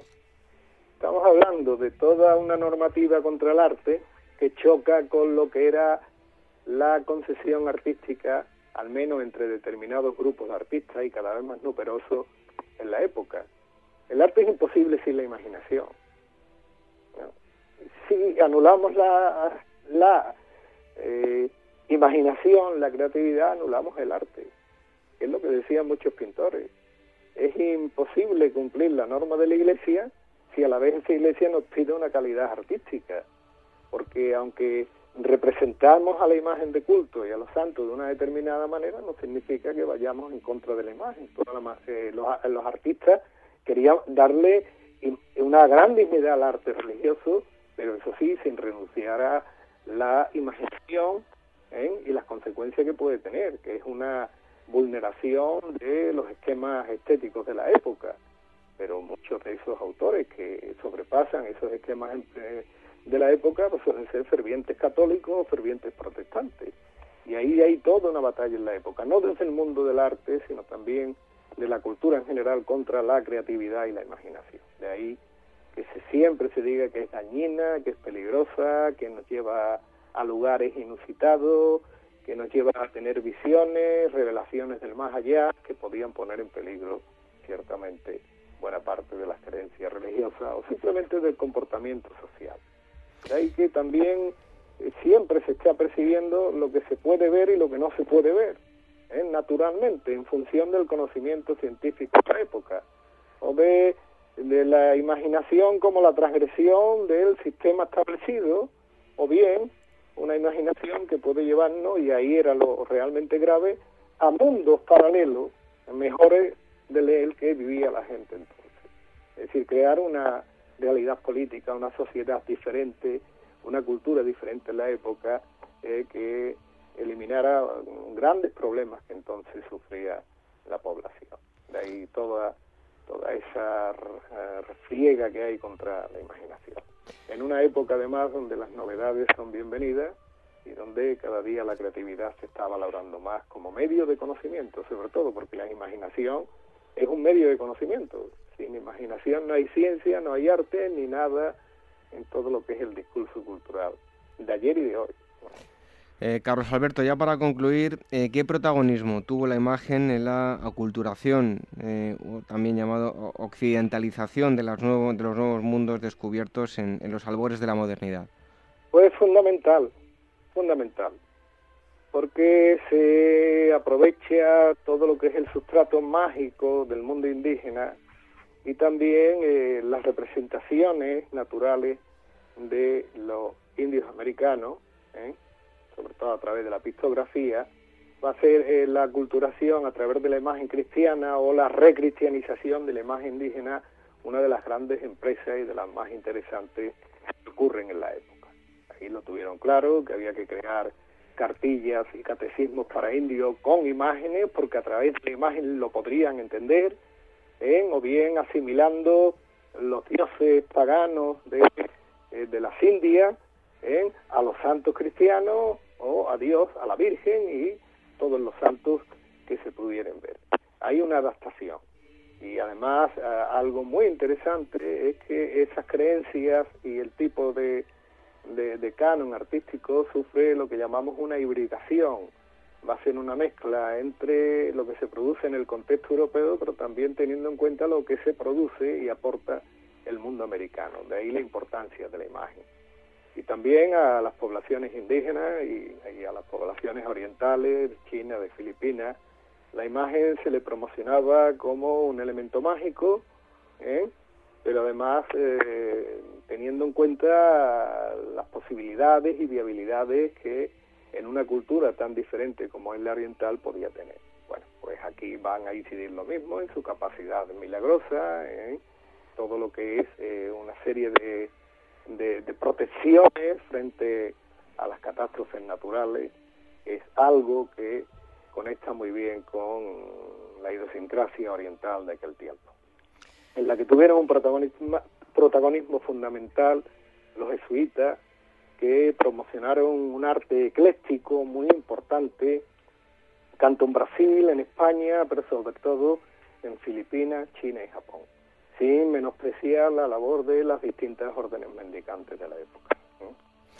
El espíritu de la imagen, arte y religión en el mundo hispánico de la contrarreforma. El autor es Carlos Alberto González. Em, el libro está editado por Cátedra y hemos estado hablando de este asunto durante estos eh, minutos. Carlos Alberto, muchísimas gracias por haber estado con nosotros aquí en Agora. Gracias a ustedes. ¿eh?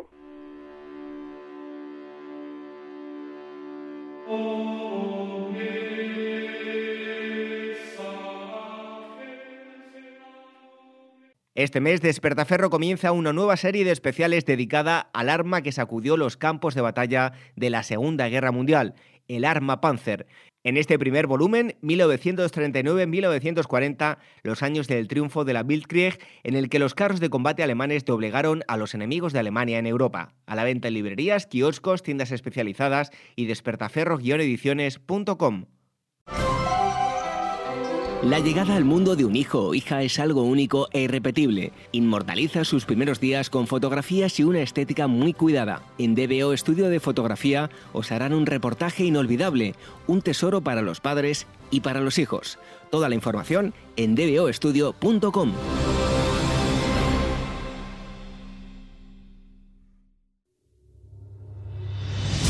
Ramón Tamames, catedrático de Estructura Económica. Si es que está escrito desde el Génesis, capítulo 42, el sueño de Faraón que interpreta José, los siete años de bonanza y los siete años de crisis, las vacas que salen del Nilo, etc. Es, es que está dicho en la Biblia. Capital Radio. Te escuchamos.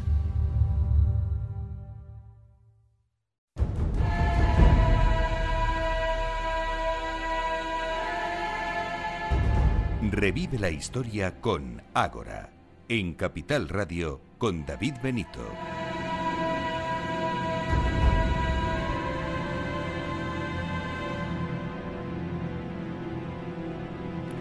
La, historia está llena de misterios, de, de enigmas. Cuanto más atrás eh, avanzamos en el tiempo, pues mucho más enigmas y, misterios, muchos más casos sin resolver de, todo tipo, ¿no? Eh, muertes, eh, acciones bélicas, eh, mitos y, e historias detrás de los personajes relevantes de, la historia. Y es que se acaba de publicar un libro llamado Grandes Enigmas y Misterios de la Historia. El autor ya ha estado aquí con nosotros hablándonos del románico, del gótico, y hoy viene para hablar de grandes acontecimientos de la historia pues que tienen un trasfondo enigmático y, misterioso. Él es Carlos Taranilla de, la Varga. Em, es eh, licenciado en Historia del Arte por la Universidad de, Oviedo y escritor. Tiene diversos libros, como ya hemos dicho, uno relacionado breve historia del gótico, breve historia del románico y otros muchos. Este último está dedicado por eh, Almuzara. Carlos, muchísimas gracias y bienvenido una vez más a um, Agora Historia. De nada, encantado de estar de nuevo con vosotros. Bueno, y lo primero, como haces en el libro, es eh, hablar de, temas bíblicos, eh, misterios bíblicos, y lo hacemos de Adán y Eva. Según los relatos bíblicos y a nivel popular, eh, son primer hombre y primera mujer, pero tenemos a alguien llamada Lilith. ¿Quién es?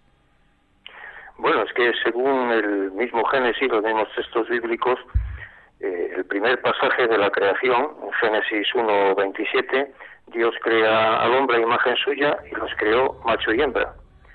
Más tarde es cuando se produce el episodio popular conocido del sueño de Adán y la costilla de la que forma a la mujer. Pero claro, se sobreentiende o se da a entender que es ya una segunda mujer porque la primera había sido creada en Génesis 1.27. Y cuando hablamos del episodio del sueño y la costilla es ya Génesis 2.21. En ese caso, pues eh, la segunda mujer, Eva, sería la que, la que tuvo Adán en segundo lugar. No obstante, los defensores de, las actitudes de los textos bíblicos mantienen que una versión no contradice a la otra, porque la Biblia está escrita a partir de cuatro fuentes, yavista, eloísta y sacerdotal. Eh, sacerdotal es la, cuarta, yavista, eloísta, eh, vamos a ver, la otra es eh, deuteronomista y sacerdotal. Y entonces unas versiones mm, complementan a las, a las otras, pero claro, yo lo que situamos o lo que afirmamos aquí en el libro, o dejamos constancia, son las propias palabras de Adán, que cuando eh, Dios le presenta la, la segunda mujer, él dice, esta es ya, emplea ese adverbio temporal, es ya carne de mi carne, huesos de mis huesos. De esa palabra, de ese término, se infiere que está ante una segunda mujer, distinta en origen a la que había tenido la primera vez. Bueno, en cuanto al diluvio universal, tenemos textos de otras em, culturas mucho más antiguas que el cristianismo que nos hablan también de, este hecho, de un diluvio universal.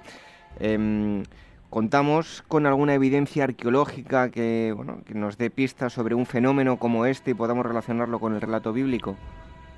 Sí, desde luego sí que hay estratos arqueológicos que hablarían y estratigráficos que, que hablan de que ha, habido, dejan constancia de que ha habido inundaciones ¿no? en esa zona. Probablemente en la época del Mesolítico, los últimos tiempos del Mesolítico, pues hacia 10.000 años, cuando se fundieron, se fueron fundiendo los hielos de la última glaciación, la de Boom, y se producirían inundaciones en, varias zonas. Concretamente hay noticia de una entrada de, de una masa de agua en el Mar Negro que produciría esas inundaciones, entonces sí quedaron esas, esas huellas. Eso en esta zona de Oriente Medio. Luego en la mitología hay relatos por, toda, por todos los cinco continentes, desde Australia, Iberoamérica, en todas partes hay noticia de que se habían producido inundaciones. La imaginación mítica lo relaciona con el episodio de, con episodios divinos, el que conocemos nosotros, el de la tradición mesopotámica, más que judía mesopotámica, porque en Babilonia hay también otro episodio parecido en Sumeria mm, está relacionado con, el castigo divino, pero en otros eh, lugares pues lo relacionan sí también con la intervención divina, pero claro, en último término, el, en el trasfondo de todo están las inundaciones que se produjeron cuando se produjo el deshielo de los últimos hielos. Bueno, hay un, también algo curioso de la copa, sí que había oído hablar del cáliz sagrado, pero em, el plato y el salero, eh, la verdad es que los desconocía. También hay objetos em, que nos lleven a pensar que pudo ser, bueno, o que por lo menos la tradición lo dice, el plato y el salero de la última cena. Bueno, lo que está claro es que siempre se, ha hablado, se ha extendido el término de, de la copa en la que Cristo hizo la transustanciación de, según los textos bíblicos, según los evangelios, del vino en su propia sangre, pero claro, tan importante como el, cáliz sería el pan que contuvo, que el plato que contuvo el pan, el cuerpo de Cristo. Y no existe ninguna pieza, salvo en Génova, el Santo Catino, que es una pieza hexagonal, pero ya tardíamente se empezó a relacionar con él. A mí lo que me extraña, más me ha extrañado, así luego costará en el libro, es el silencio que hubo en los evangelios, aparte del cáliz que no se volvió a mencionar después del episodio de la última cena, no vuelve a haber ninguna referencia, salvo en la epístola de los Corintios 11:25, que se comenta que los apóstoles eh, se seguían, los discípulos se seguían reuniendo después de, de la ascensión de Cristo y seguían partiendo el pan y celebrando eh, celebrando la Eucaristía, pero no se volvió a hablar de aquel recipiente, del recipiente en el que tendría lugar eh, la consagración, ni tampoco ni del plato, vamos, ni, del, ni de la copa ni del plato se volvió a hablar y eso pues es extraño, ¿no? Si desde luego el pan al partirlo tuvo que dejar migajas, no dejarían de ser partes físicas del cuerpo de Cristo, que para los creyentes aún continúan entre nosotros pero únicamente la leyenda se ha extendido sobre la copa. Y claro, en relación precisamente con una leyenda del siglo XII, en la que un trovador francés inventó un cuento, el protagonista era un tal Perceval, que tenía que encontrar eh, una copa mágica que se llamaba, le dieron ese, nombre, grial, porque grial es un término procedente del provenzal antiguo, del catalán, que significa en realidad eso, vaso, copa o recipiente. Y entonces, como ese trovador falleció, dejó el cuento sin acabar, otros escritores, había tenido mucho éxito el texto entre la gente noble entonces, y otros escritores lo continuaron y alguno de ellos lo emparentó ya con el Evangelio apócrifo de Nicodemo y con, las leyendas artúricas y se le empezó a llamar el Santo Grial, es un término francés, sangreal, aludiendo a que había contenido realmente la sangre de Cristo, pero eso ya es en el siglo XII. Y sí, hay más recipientes que han venido han venido pues eh, quedándose con, con, la fama de que eran ellos el, auténtico, si no el auténtico que tuvo Jesucristo, el que según los evangelios, al menos sí el que tenía esa tradición entre los cristianos, pero única, últimamente se han destacado únicamente dos piezas, la que está en Valencia y otra que tenemos aquí en León. Lo que ocurre es que las dos tienen un sustrato científico, pues vamos a decir, inexistente. La de Valencia ya fue analizada en una tesis doctoral en 2005, allí en la Universidad de Valencia, por la doctora Lloris, y claro, no hay evidencias de ningún tipo, únicamente que estas dos piezas son de la época romana, son cuencos del siglo I, pero es que en aquel tiempo se fabricaban en serie. Y sobre la pieza de León ocurre lo mismo, es una pieza de Agatha Bonis del siglo I, pero no hay ninguna relación más que unos pergaminos cuya traducción no lo deja claro y se ha querido especular a partir de, ellos que de eso de, que recogían la entrega, el traslado desde, desde Jerusalén al Egipto Fatimita y desde allí a Denia, aquí en, en Valencia, en la península, para entregarse a la Rey de León, pero eso es vamos a decir, es algo sobrepuesto, no consta así según el traductor y descubridor de los pergaminos, sino que es una leyenda que se ha fabricado. Luego no hay constancia de ella. Y respecto al salero, hablábamos de León, de mi ciudad, pues es el único punto del planeta, diríamos, así como del cáliz y del plato existen otras referencias en otras partes del mundo.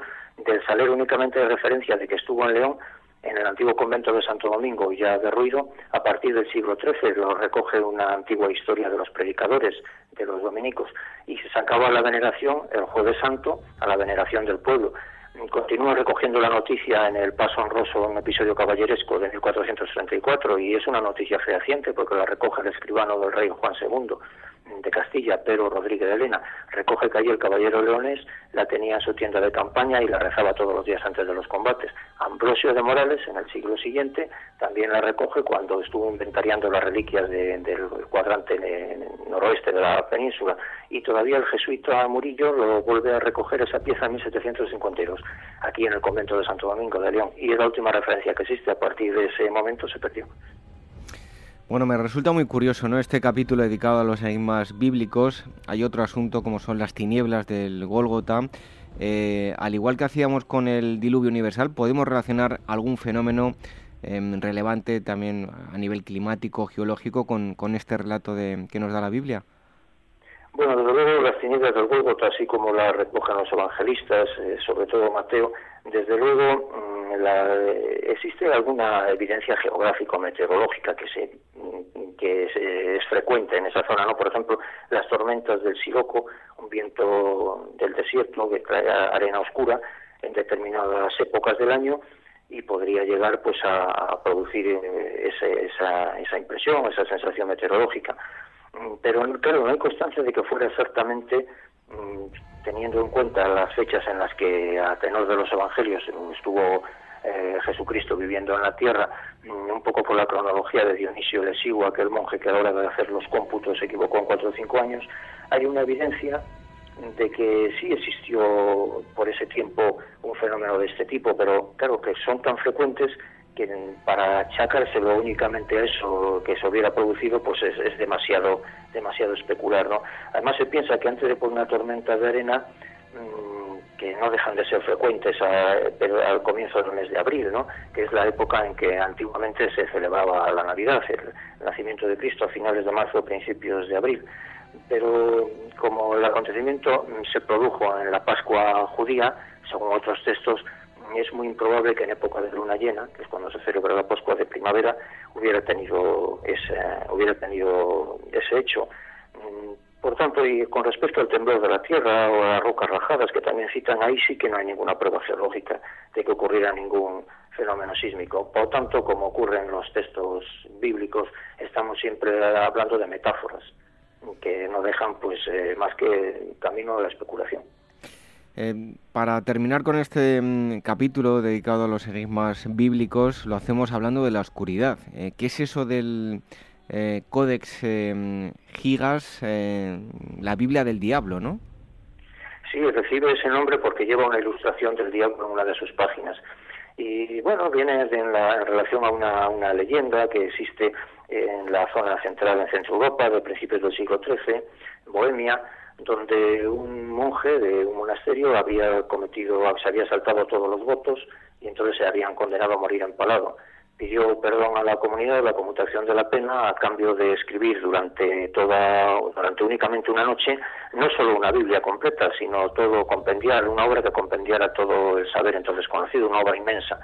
Cuando llegó la medianoche y percibió que sería imposible terminar la tarea, pues según esa leyenda pidió ayuda al diablo y este se la concedió, se ofreció él mismo a terminarla a condición de que llevara a la Biblia una imagen suya, que se decía hasta el momento pues ninguna ninguna Biblia la tiene y efectivamente existe una Biblia hoy día custodiada en Suecia que tiene en una de sus páginas una imagen del diablo empalado, que era una de las era la forma de, de morir que se había impuesto al monje si no terminaba la obra. Pero claro, lo curioso es que según, según un análisis de la prestigiosa revista National Geographic, esta obra pues eh, fue terminada, fue de, analizado el pulso y la caligrafía, pues está hecha en una sola noche y en un plazo comprendido, bueno, perdón, en una sola noche, por una sola mano y en un plazo de tiempo comprendido entre 24 y 72 horas.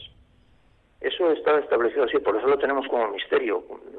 ¿Cómo puede ser que una persona en 72 horas, además con, se está comprobado según ese examen pericial de que está hecho por una misma persona, una única persona, sin levantar el pulso, cómo es posible que una obra de, ese tamaño, mm, que está calculado que se, tardaría aproximadamente varias décadas en terminar, haya podido estar completado de esa forma? Y eso es el enigma que suscita esta Biblia.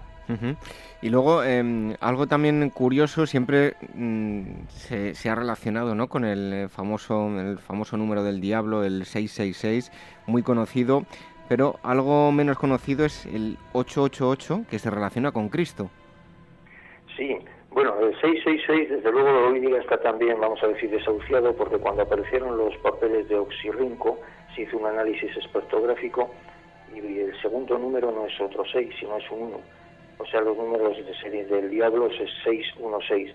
Sin embargo, como en el Apocalipsis, mm, dice el Apocalipsis 1318, su número es 666, pero claro, el Apocalipsis está transcrito antes de aparecer estos pergaminos, y por lo visto no estaba claro el segundo número. Por tanto, no 666, sino 616. Y sobre el número de Cristo 88, 888, 38, bueno, pues eso va un poco en relación también con, la, con las transcripciones, ¿no? Jesucristo en griego se escribe Yesous, aplicando a cada letra su significado numérico, pues eh, se puede obtener el valor de cada letra. Mm, por eh, la I sería 10, la E8, la S200, la O70, U400 y S200. Y la suma es 888. ¿Qué significa eso? Bueno, si el 7 es la, perfección, son los, el número 7 representa el tiempo que, de la creación del mundo, que Dios empleó en la creación del mundo, digamos que el 8 es todavía la perfección supina. Entonces, pues representaría mm, superar la perfección únicamente la divinidad. Por eso los tres ocho, la triple repetición, significa en este sentido pues el número de gente Dios, de Cristo. Estamos hablando con eh, Carlos eh, Taranilla de la Varga, de su libro Grandes Enigmas y Misterios de la Historia, publicado por, eh, por Almuzara.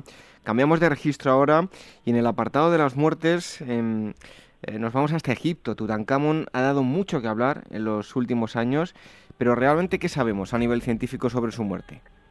Bueno, hoy ya lo sabemos ya todo. En 2010 se hizo un análisis, un, TAC de una tomografía de, de, su, de su momia y se han descubierto las causas de la muerte. En principio se pensó que había, que había sido asesinado porque tenía un golpe en el cráneo, una, una fractura, incluso un, un agujero, un hueco en el cráneo. Mm, y se pensaba que sí, que había sido asesinado por eso, pero claro, ahora se ha investigado y parece ser que esa, rotura en el cráneo pudo ser cuando se sacó la momia del sarcófago con los nervios o al arrancar la máscara de oro, cuando Howard Carter y compañía lo encontraron pues eh, al momento de tratar la momia se rompería. Y eh, por ese análisis que se ha hecho se ha observado que tenía una, una fractura en un fémur, pudo haberse producido por caída, se había necrosado y se había infectado de malaria. Y probablemente esa fue la causa de la muerte, la, la malaria. Y también se ha visto otro dato curioso, se encontraron muchos bastones, eh, una gran cantidad, una colección de bastones, se pensaba que era aficionado al coleccionismo, no era, no debía ser esa la causa, sino que lo necesitaba, lo necesitaba para caminar y esa es eh, ya el misterio pues, aclarado, digamos que ya puede descansar en paz Tutankamón. Seguimos en Egipto, si en el plano masculino, perteneciente a la dinastía 18, el más célebre, como decíamos, es Tutankamón, mm, de las más famosas, pero en lo femenino es Nefertiti. ¿Qué sabemos sobre su muerte? De Nefertiti se desconoce prácticamente las causas de la muerte. Después de que mm, Tutankamón eh, cambiara el culto eh, de Utancatón y volviera otra vez al, culto al dios Amón, mm, se retiró, volvió otra vez a Tebas y se retiró de Tel Marna. Entonces digamos que Nefertiti se sintió un poco desplazada, se alejó de, la nueva pareja que tenía Akenatón mm, y entonces pues se piensa que, fallecería en su ciudad de Amarna Mm, desplazada del poder y un poco en soledad, solitaria. Debió de fallecer en soledad, en un, recluida en un palacio de su antigua amar.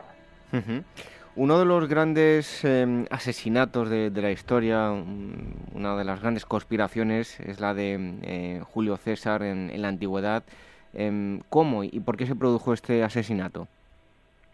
Bueno, Julio César, en el asesinato, los enemigos mm, eh, suponían que se iba a proclamar rey. Después de haber quedado dictador perpetuo, vencer a sus enemigos, pensaban que se iba a proclamar rey y decidieron eliminarlo. Lo tenemos este libro porque mm, el misterio aquí está en, los augurios que había recibido el famoso César, cuídate de los idus de marzo. Profecías a las que no hizo caso y también, eh, según se cuenta, cuenta Suetonio en su libro Vidas Paralelas, tenido a, los, su asesinato había tenido también algunos sueños extraños y había visto otros otros fenómenos, ¿no? Los caballos habían dejado de, pastar, bueno, una serie de, hechos que, sin embargo, mm, uno de, los conspiradores, su sobrino Bruto, le había advertido que eso no era no era forma de, comportarse un hombre y un político como César, y entonces, desoyendo los ruegos de, de su esposa, de Calpurnia, pues se presentó en al día siguiente en el Senado y allí los conspiradores lo tenían, lo tenían preparado y le rodearon. Cuando percibió que estaba siendo rodeado, lo estaba sentado en su escaño, en su escaño de oro, intentó repelerles, es cuando uno de ellos eh, sacó el puñal, y empezaron a apuñalar a los demás y la última puñalada la de su sobrino Bruto y esa famosa frase, tú también Bruto hijo mío, al tiempo que como buen romano orgulloso se tapaba la cara para no ser el Em, hay uno de los eh, enigmas de los que se habla en el libro, es en el plano artístico, para mí uno de los grandes enigmas, em, y además es que tenemos eh, imposible descifrarlo, ¿no? Todos son elucubraciones. Eh, me refiero a la interpretación del arte prehistórico. Muy difícil lo tenemos para averiguar qué nos querían decir los prehistóricos. Bueno, en eso tengo que decir que la autoridad eh, eres tú mismo, ¿no? Conozco tu libro sobre la prehistoria y yo poco puedo aportar. Mm, desde mi punto de vista, bueno, se, digamos, por ejemplo, hay varios tipos de pintura prehistórica. Eh, la abstracta, la zoomórfica, la zoomorfa, que son representaciones de animales, y las de tipo humano. También existen algunas, mm, más bien en el Mesolítico, en el Paleolítico, pocos más humanos.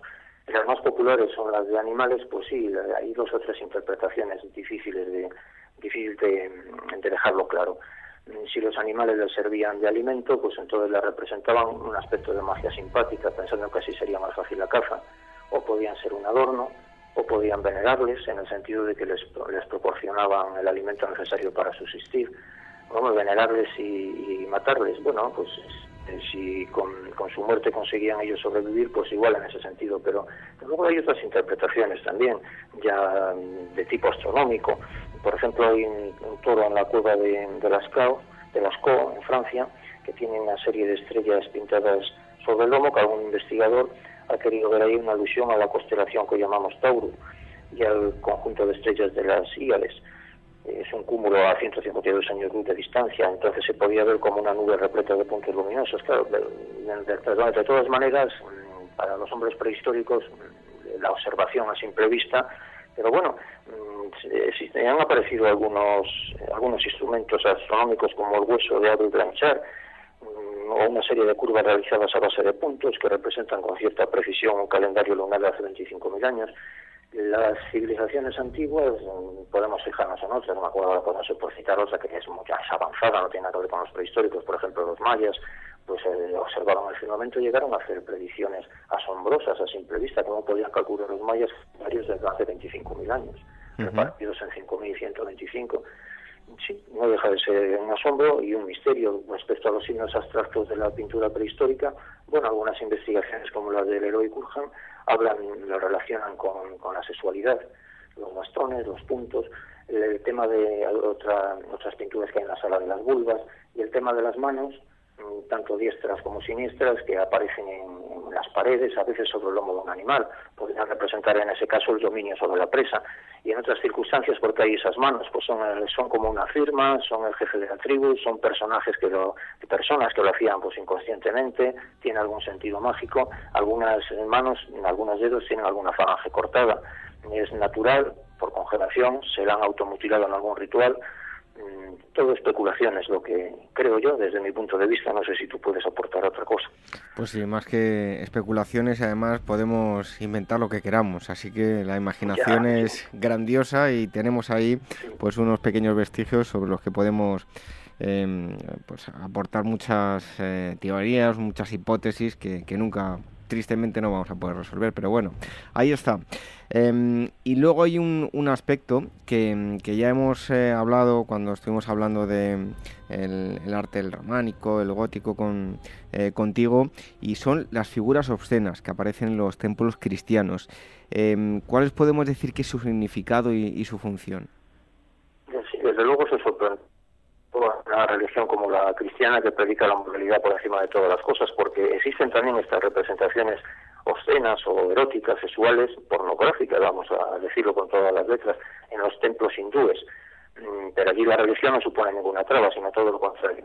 Una de las explicaciones en que puedan dar esas imágenes en el templo cristiano es porque quedan eh, fuera, quedan fuera del templo, mm, donde todavía al no penetrar en el recinto sagrado no existe esa, esta, esa protección entonces significa que la puerta es el es la frontera en el cual no pasaría el mal que está representado en ese. El origen está también en unas palabras de San Pablo a los, a los Gálatas, los que tales cosas hacen no verán el reino de los cielos. Otras opiniones que se han dado, pero bueno, ya sin valor ninguno. Mm, llamar el humor grosero de los canteros, hartos de, escenas religiosas. Eh, una forma de representar lo que no se debe hacer pero no deja de ser chocante porque es que las escenas, sobre todo en el norte aquí de la península, en Cantabria, Asturias, las escenas son groseras en, extremo, ¿no? Personajes eh, con desviaciones sexuales y además en plan provocativo. y en, actitudes groseras, aparte de escena. Entonces sí, eh, deja de, no deja de constituir una sombra todavía todavía mayor porque se trata de esta religión, pero también tendremos de pensar que quizás estamos ante una sociedad, la sociedad medieval más permisiva. Em, eh, las Meninas, una de las, bajo mi punto de vista, una de las mejores obras que nos ha dado la, historia del arte. Eh, ¿Qué estaba pintando Velázquez en este fabuloso cuadro? Sí, desde luego eso ha sido también siempre una, una de las especulaciones que se ha batido con esta obra, que puede que sea pues, la obra cumbre de la pintura universal. Mm, eh, lo más fácil de pensar es como hay un espejo, un pequeño espejo al fondo del cuadro en el que se ve retratado a los reyes, es que Velázquez les estaba retratando, los estaba pintando en el lienzo que no vemos. Mm, pero claro, como lo vemos con tanta perfección toda la escena, ¿cómo es posible que él, sin ver la escena, sin ver la escena donde está la, infantita, eh, las meninas, los demás personajes, él mismo, ¿cómo es posible que la pudiera representar de, esa manera tan perfecta?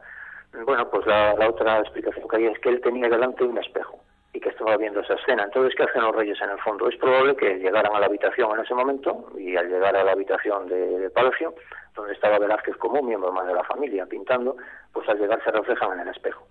Una, de, una prueba que he observado yo a favor de esta tesis del espejo es que fijándose en el rostro de la infanta Margarita, hay que fijarse bien en una buena reproducción, tiene una mancha facial al lado de la sien, según digamos nosotros, de la sien izquierda, que sería la sien derecha de ella, desde el punto de vista del espectador. Y sin embargo, en otros retratos que le hizo en otro tiempo, esa mancha no está en esa parte del rostro, sino que está en la parte contraria. Señal evidente de que ahí tenía, de que que se estaba viendo la imagen en un espejo y por eso le pintó la, mancha facial, era una sien contraria a la que ella la tenía. Un libro cargado de grandes enigmas y misterios de la historia. Así precisamente se llama. El autor es Carlos eh, Taranilla de la Varga. Ha estado aquí con nosotros. Este libro está editado por, eh, por Almuzara. Y si quieren adentrarse, es un buen libro para eh, este verano para aprender muchas cosas, muchos enigmas, eh, pues a lo largo de, nuestra historia, desde el principio de los tiempos hasta la historia contemporánea. Carlos, muchísimas gracias por haber estado un día más aquí con nosotros en Ágora Historia. Hasta pronto. Gracias, de nada. Y aprovecho para mm, agradecer a don José María Merino de la Real Academia que escribió el prólogo del libro. Pues, Muchas eh, gracias. Hasta otra ocasión. Un fuerte abrazo. Un abrazo.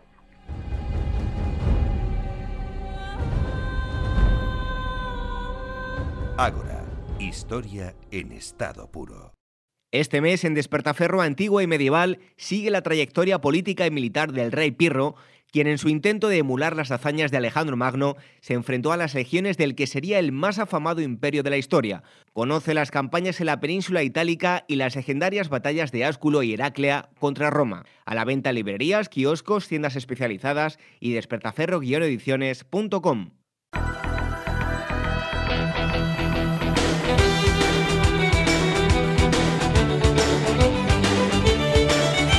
Y al igual que ha venido sucediendo durante mm, estas temporadas de Ágora Historia, la música nos indica que llega el momento de las efemérides, acontecimientos históricos relevantes a lo largo de nuestra historia desde hoy y hasta el próximo viernes. Y comenzamos con el 9 de septiembre, el año 1914, a pesar de que la Primera Guerra Mundial aún durará cuatro años más, muchos historiadores coinciden en señalar que es en este día cuando los alemanes pierden la guerra, al tener que retirarse cruzando el río francés Marne cercano a París ante el avance imparable de las tropas franco-británicas. Y también un 9 de septiembre, pero del año 1932, con eh, la batalla por el control del Fortín Boquerón se inicia la guerra del Chaco entre Bolivia y Paraguay, la guerra cuyo trasfondo son las disputas de dos multinacionales petroleras por el llamado oro negro, será mayor y más sangrienta que se librará en el continente americano durante el siglo XX. Concluirá en 1935 con 100.000 muertos, muchos de ellos por enfermedades y falta de agua más que por las balas. Resultado, un desastre económico y moral sin parangón para ambos países.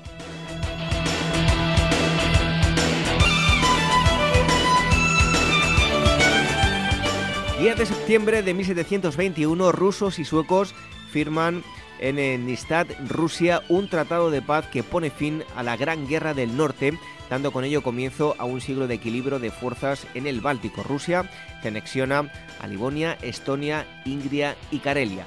Y también un 10 de septiembre del año 2002, Suiza país tradicionalmente neutral y una de las democracias más antiguas del mundo, se une a las Naciones Unidas pasando de observador a miembro de pleno derecho.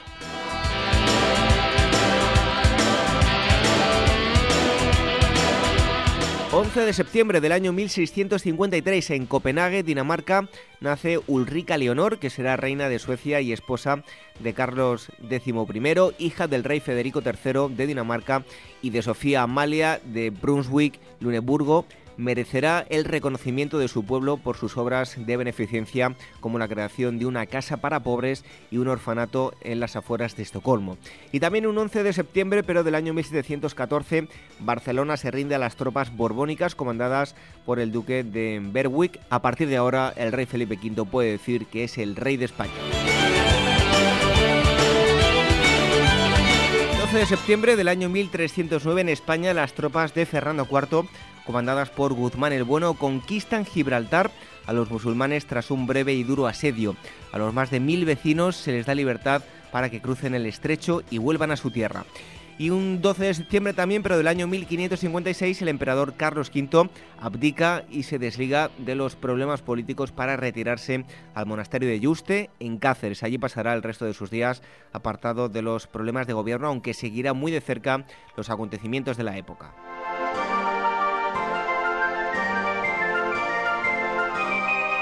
13 de septiembre del año 490 a.C., Grecia, en una llanura de 3 kilómetros de ancho situada entre las montañas y el mar, cercana a la aldea de Maratón, un eh, poderoso ejército persa formado por unos 20.000 hombres desembarca en la costa oriental del eh, Ática a 40 kilómetros de Atenas, mientras las tropas griegas de eh, Milciades, formadas por unos 10.000 atenienses, están mandadas en su flanco derecho por Calímaco, en el eh, izquierdo por un general de la ciudad de Platea y en el cuerpo central por eh, Temístocles y Arítides, corren hacia los persas favorecidos por la inclinación del terreno y entablan combate cuerpo a cuerpo. Y también un 13 de septiembre, pero del año 1816, en Buenos Aires, en un acto público en la actual Plaza de Mayo, se jura la independencia declarada el 9 de julio de este año por el Congreso de Tucumán.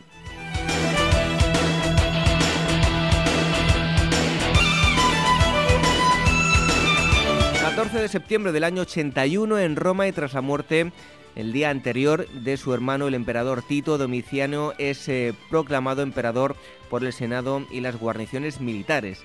Tratará de hacer frente a la corrupción y a la crisis agraria. Se enfrentará a los dacios, a los germanos y a los sármatas. En septiembre del año 96 será asesinado en una conspiración palaciega en la que su esposa Domicia estará implicada y un 14 eh, de septiembre del año 1867 en Hamburgo, en Alemania, se publica el primer tomo de la obra teórica, económica y social de Karl Marx, El Capital, crítica a la economía política.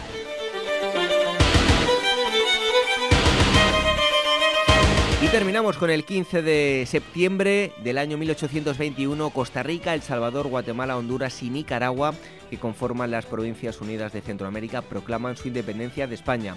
Y también un 15 de septiembre del año 1890 nace en el Reino Unido Agatha Christie, la prolífica escritora británica de novelas de misterio de gran éxito, conocida como la Reina del Crimen. Será la creadora de personajes literarios tan conocidos como Hércules, Poirot y Miss Marple.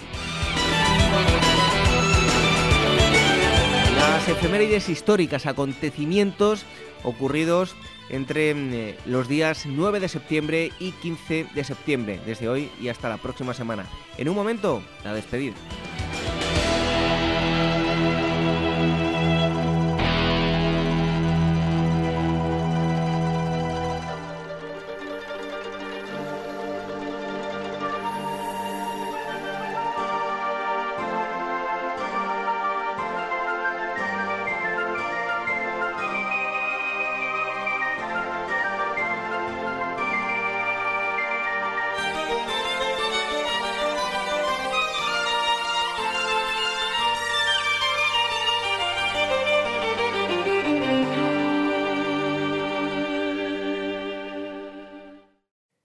Este mes, Despertaferro Contemporánea nos traslada a la batalla de Teruel, un enfrentamiento decisivo en la Guerra Civil Española.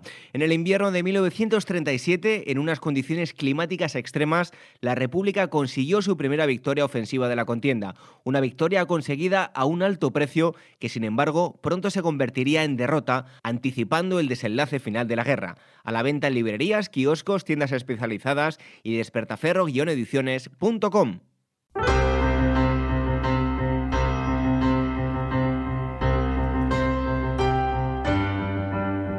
Finalizamos la primera asamblea de esta quinta temporada de Ágora Historia, la asamblea número 204. Y en esta primera de este año hemos recibido en primer lugar la visita de un gran amigo de Ágora, Miguel Zorita, que nos ha hablado de un asunto peculiar, de Martinico, el duende de Mondéjar. Después, las imágenes y la religiosidad han ocupado nuestro tiempo. Carlos Alberto González, doctor en Historia y catedrático de Historia Moderna de la Universidad de Sevilla, nos ha hablado del discurso estético espiritual en la producción artística de la Contrarreforma. Y el último gran bloque lo hemos dedicado a los grandes enigmas históricos. Hemos charlado sobre esto con el historiador Carlos Taranilla de la Varga, algunos de ellos resueltos, otros ni mucho menos.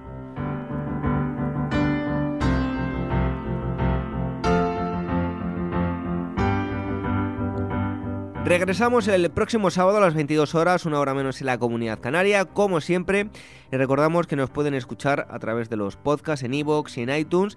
Tienen los enlaces en agorahistoria.com. Y también nos pueden escuchar a través de Radio Sapiens, su web radiosapiens.es. Nuestras redes sociales, Twitter, arroba agorahistoria, facebook.com barra agorahistoria programa y telegram.me barra agorahistoria radio. Si nos quieren escribir, dos direcciones de email, contacto arroba agorahistoria.com y agora arroba capitalradio.es. Y eso sí, les pedimos valoraciones positivas y de 5 estrellas tanto en iTunes como en iVoox porque así llegaremos a mucha más gente.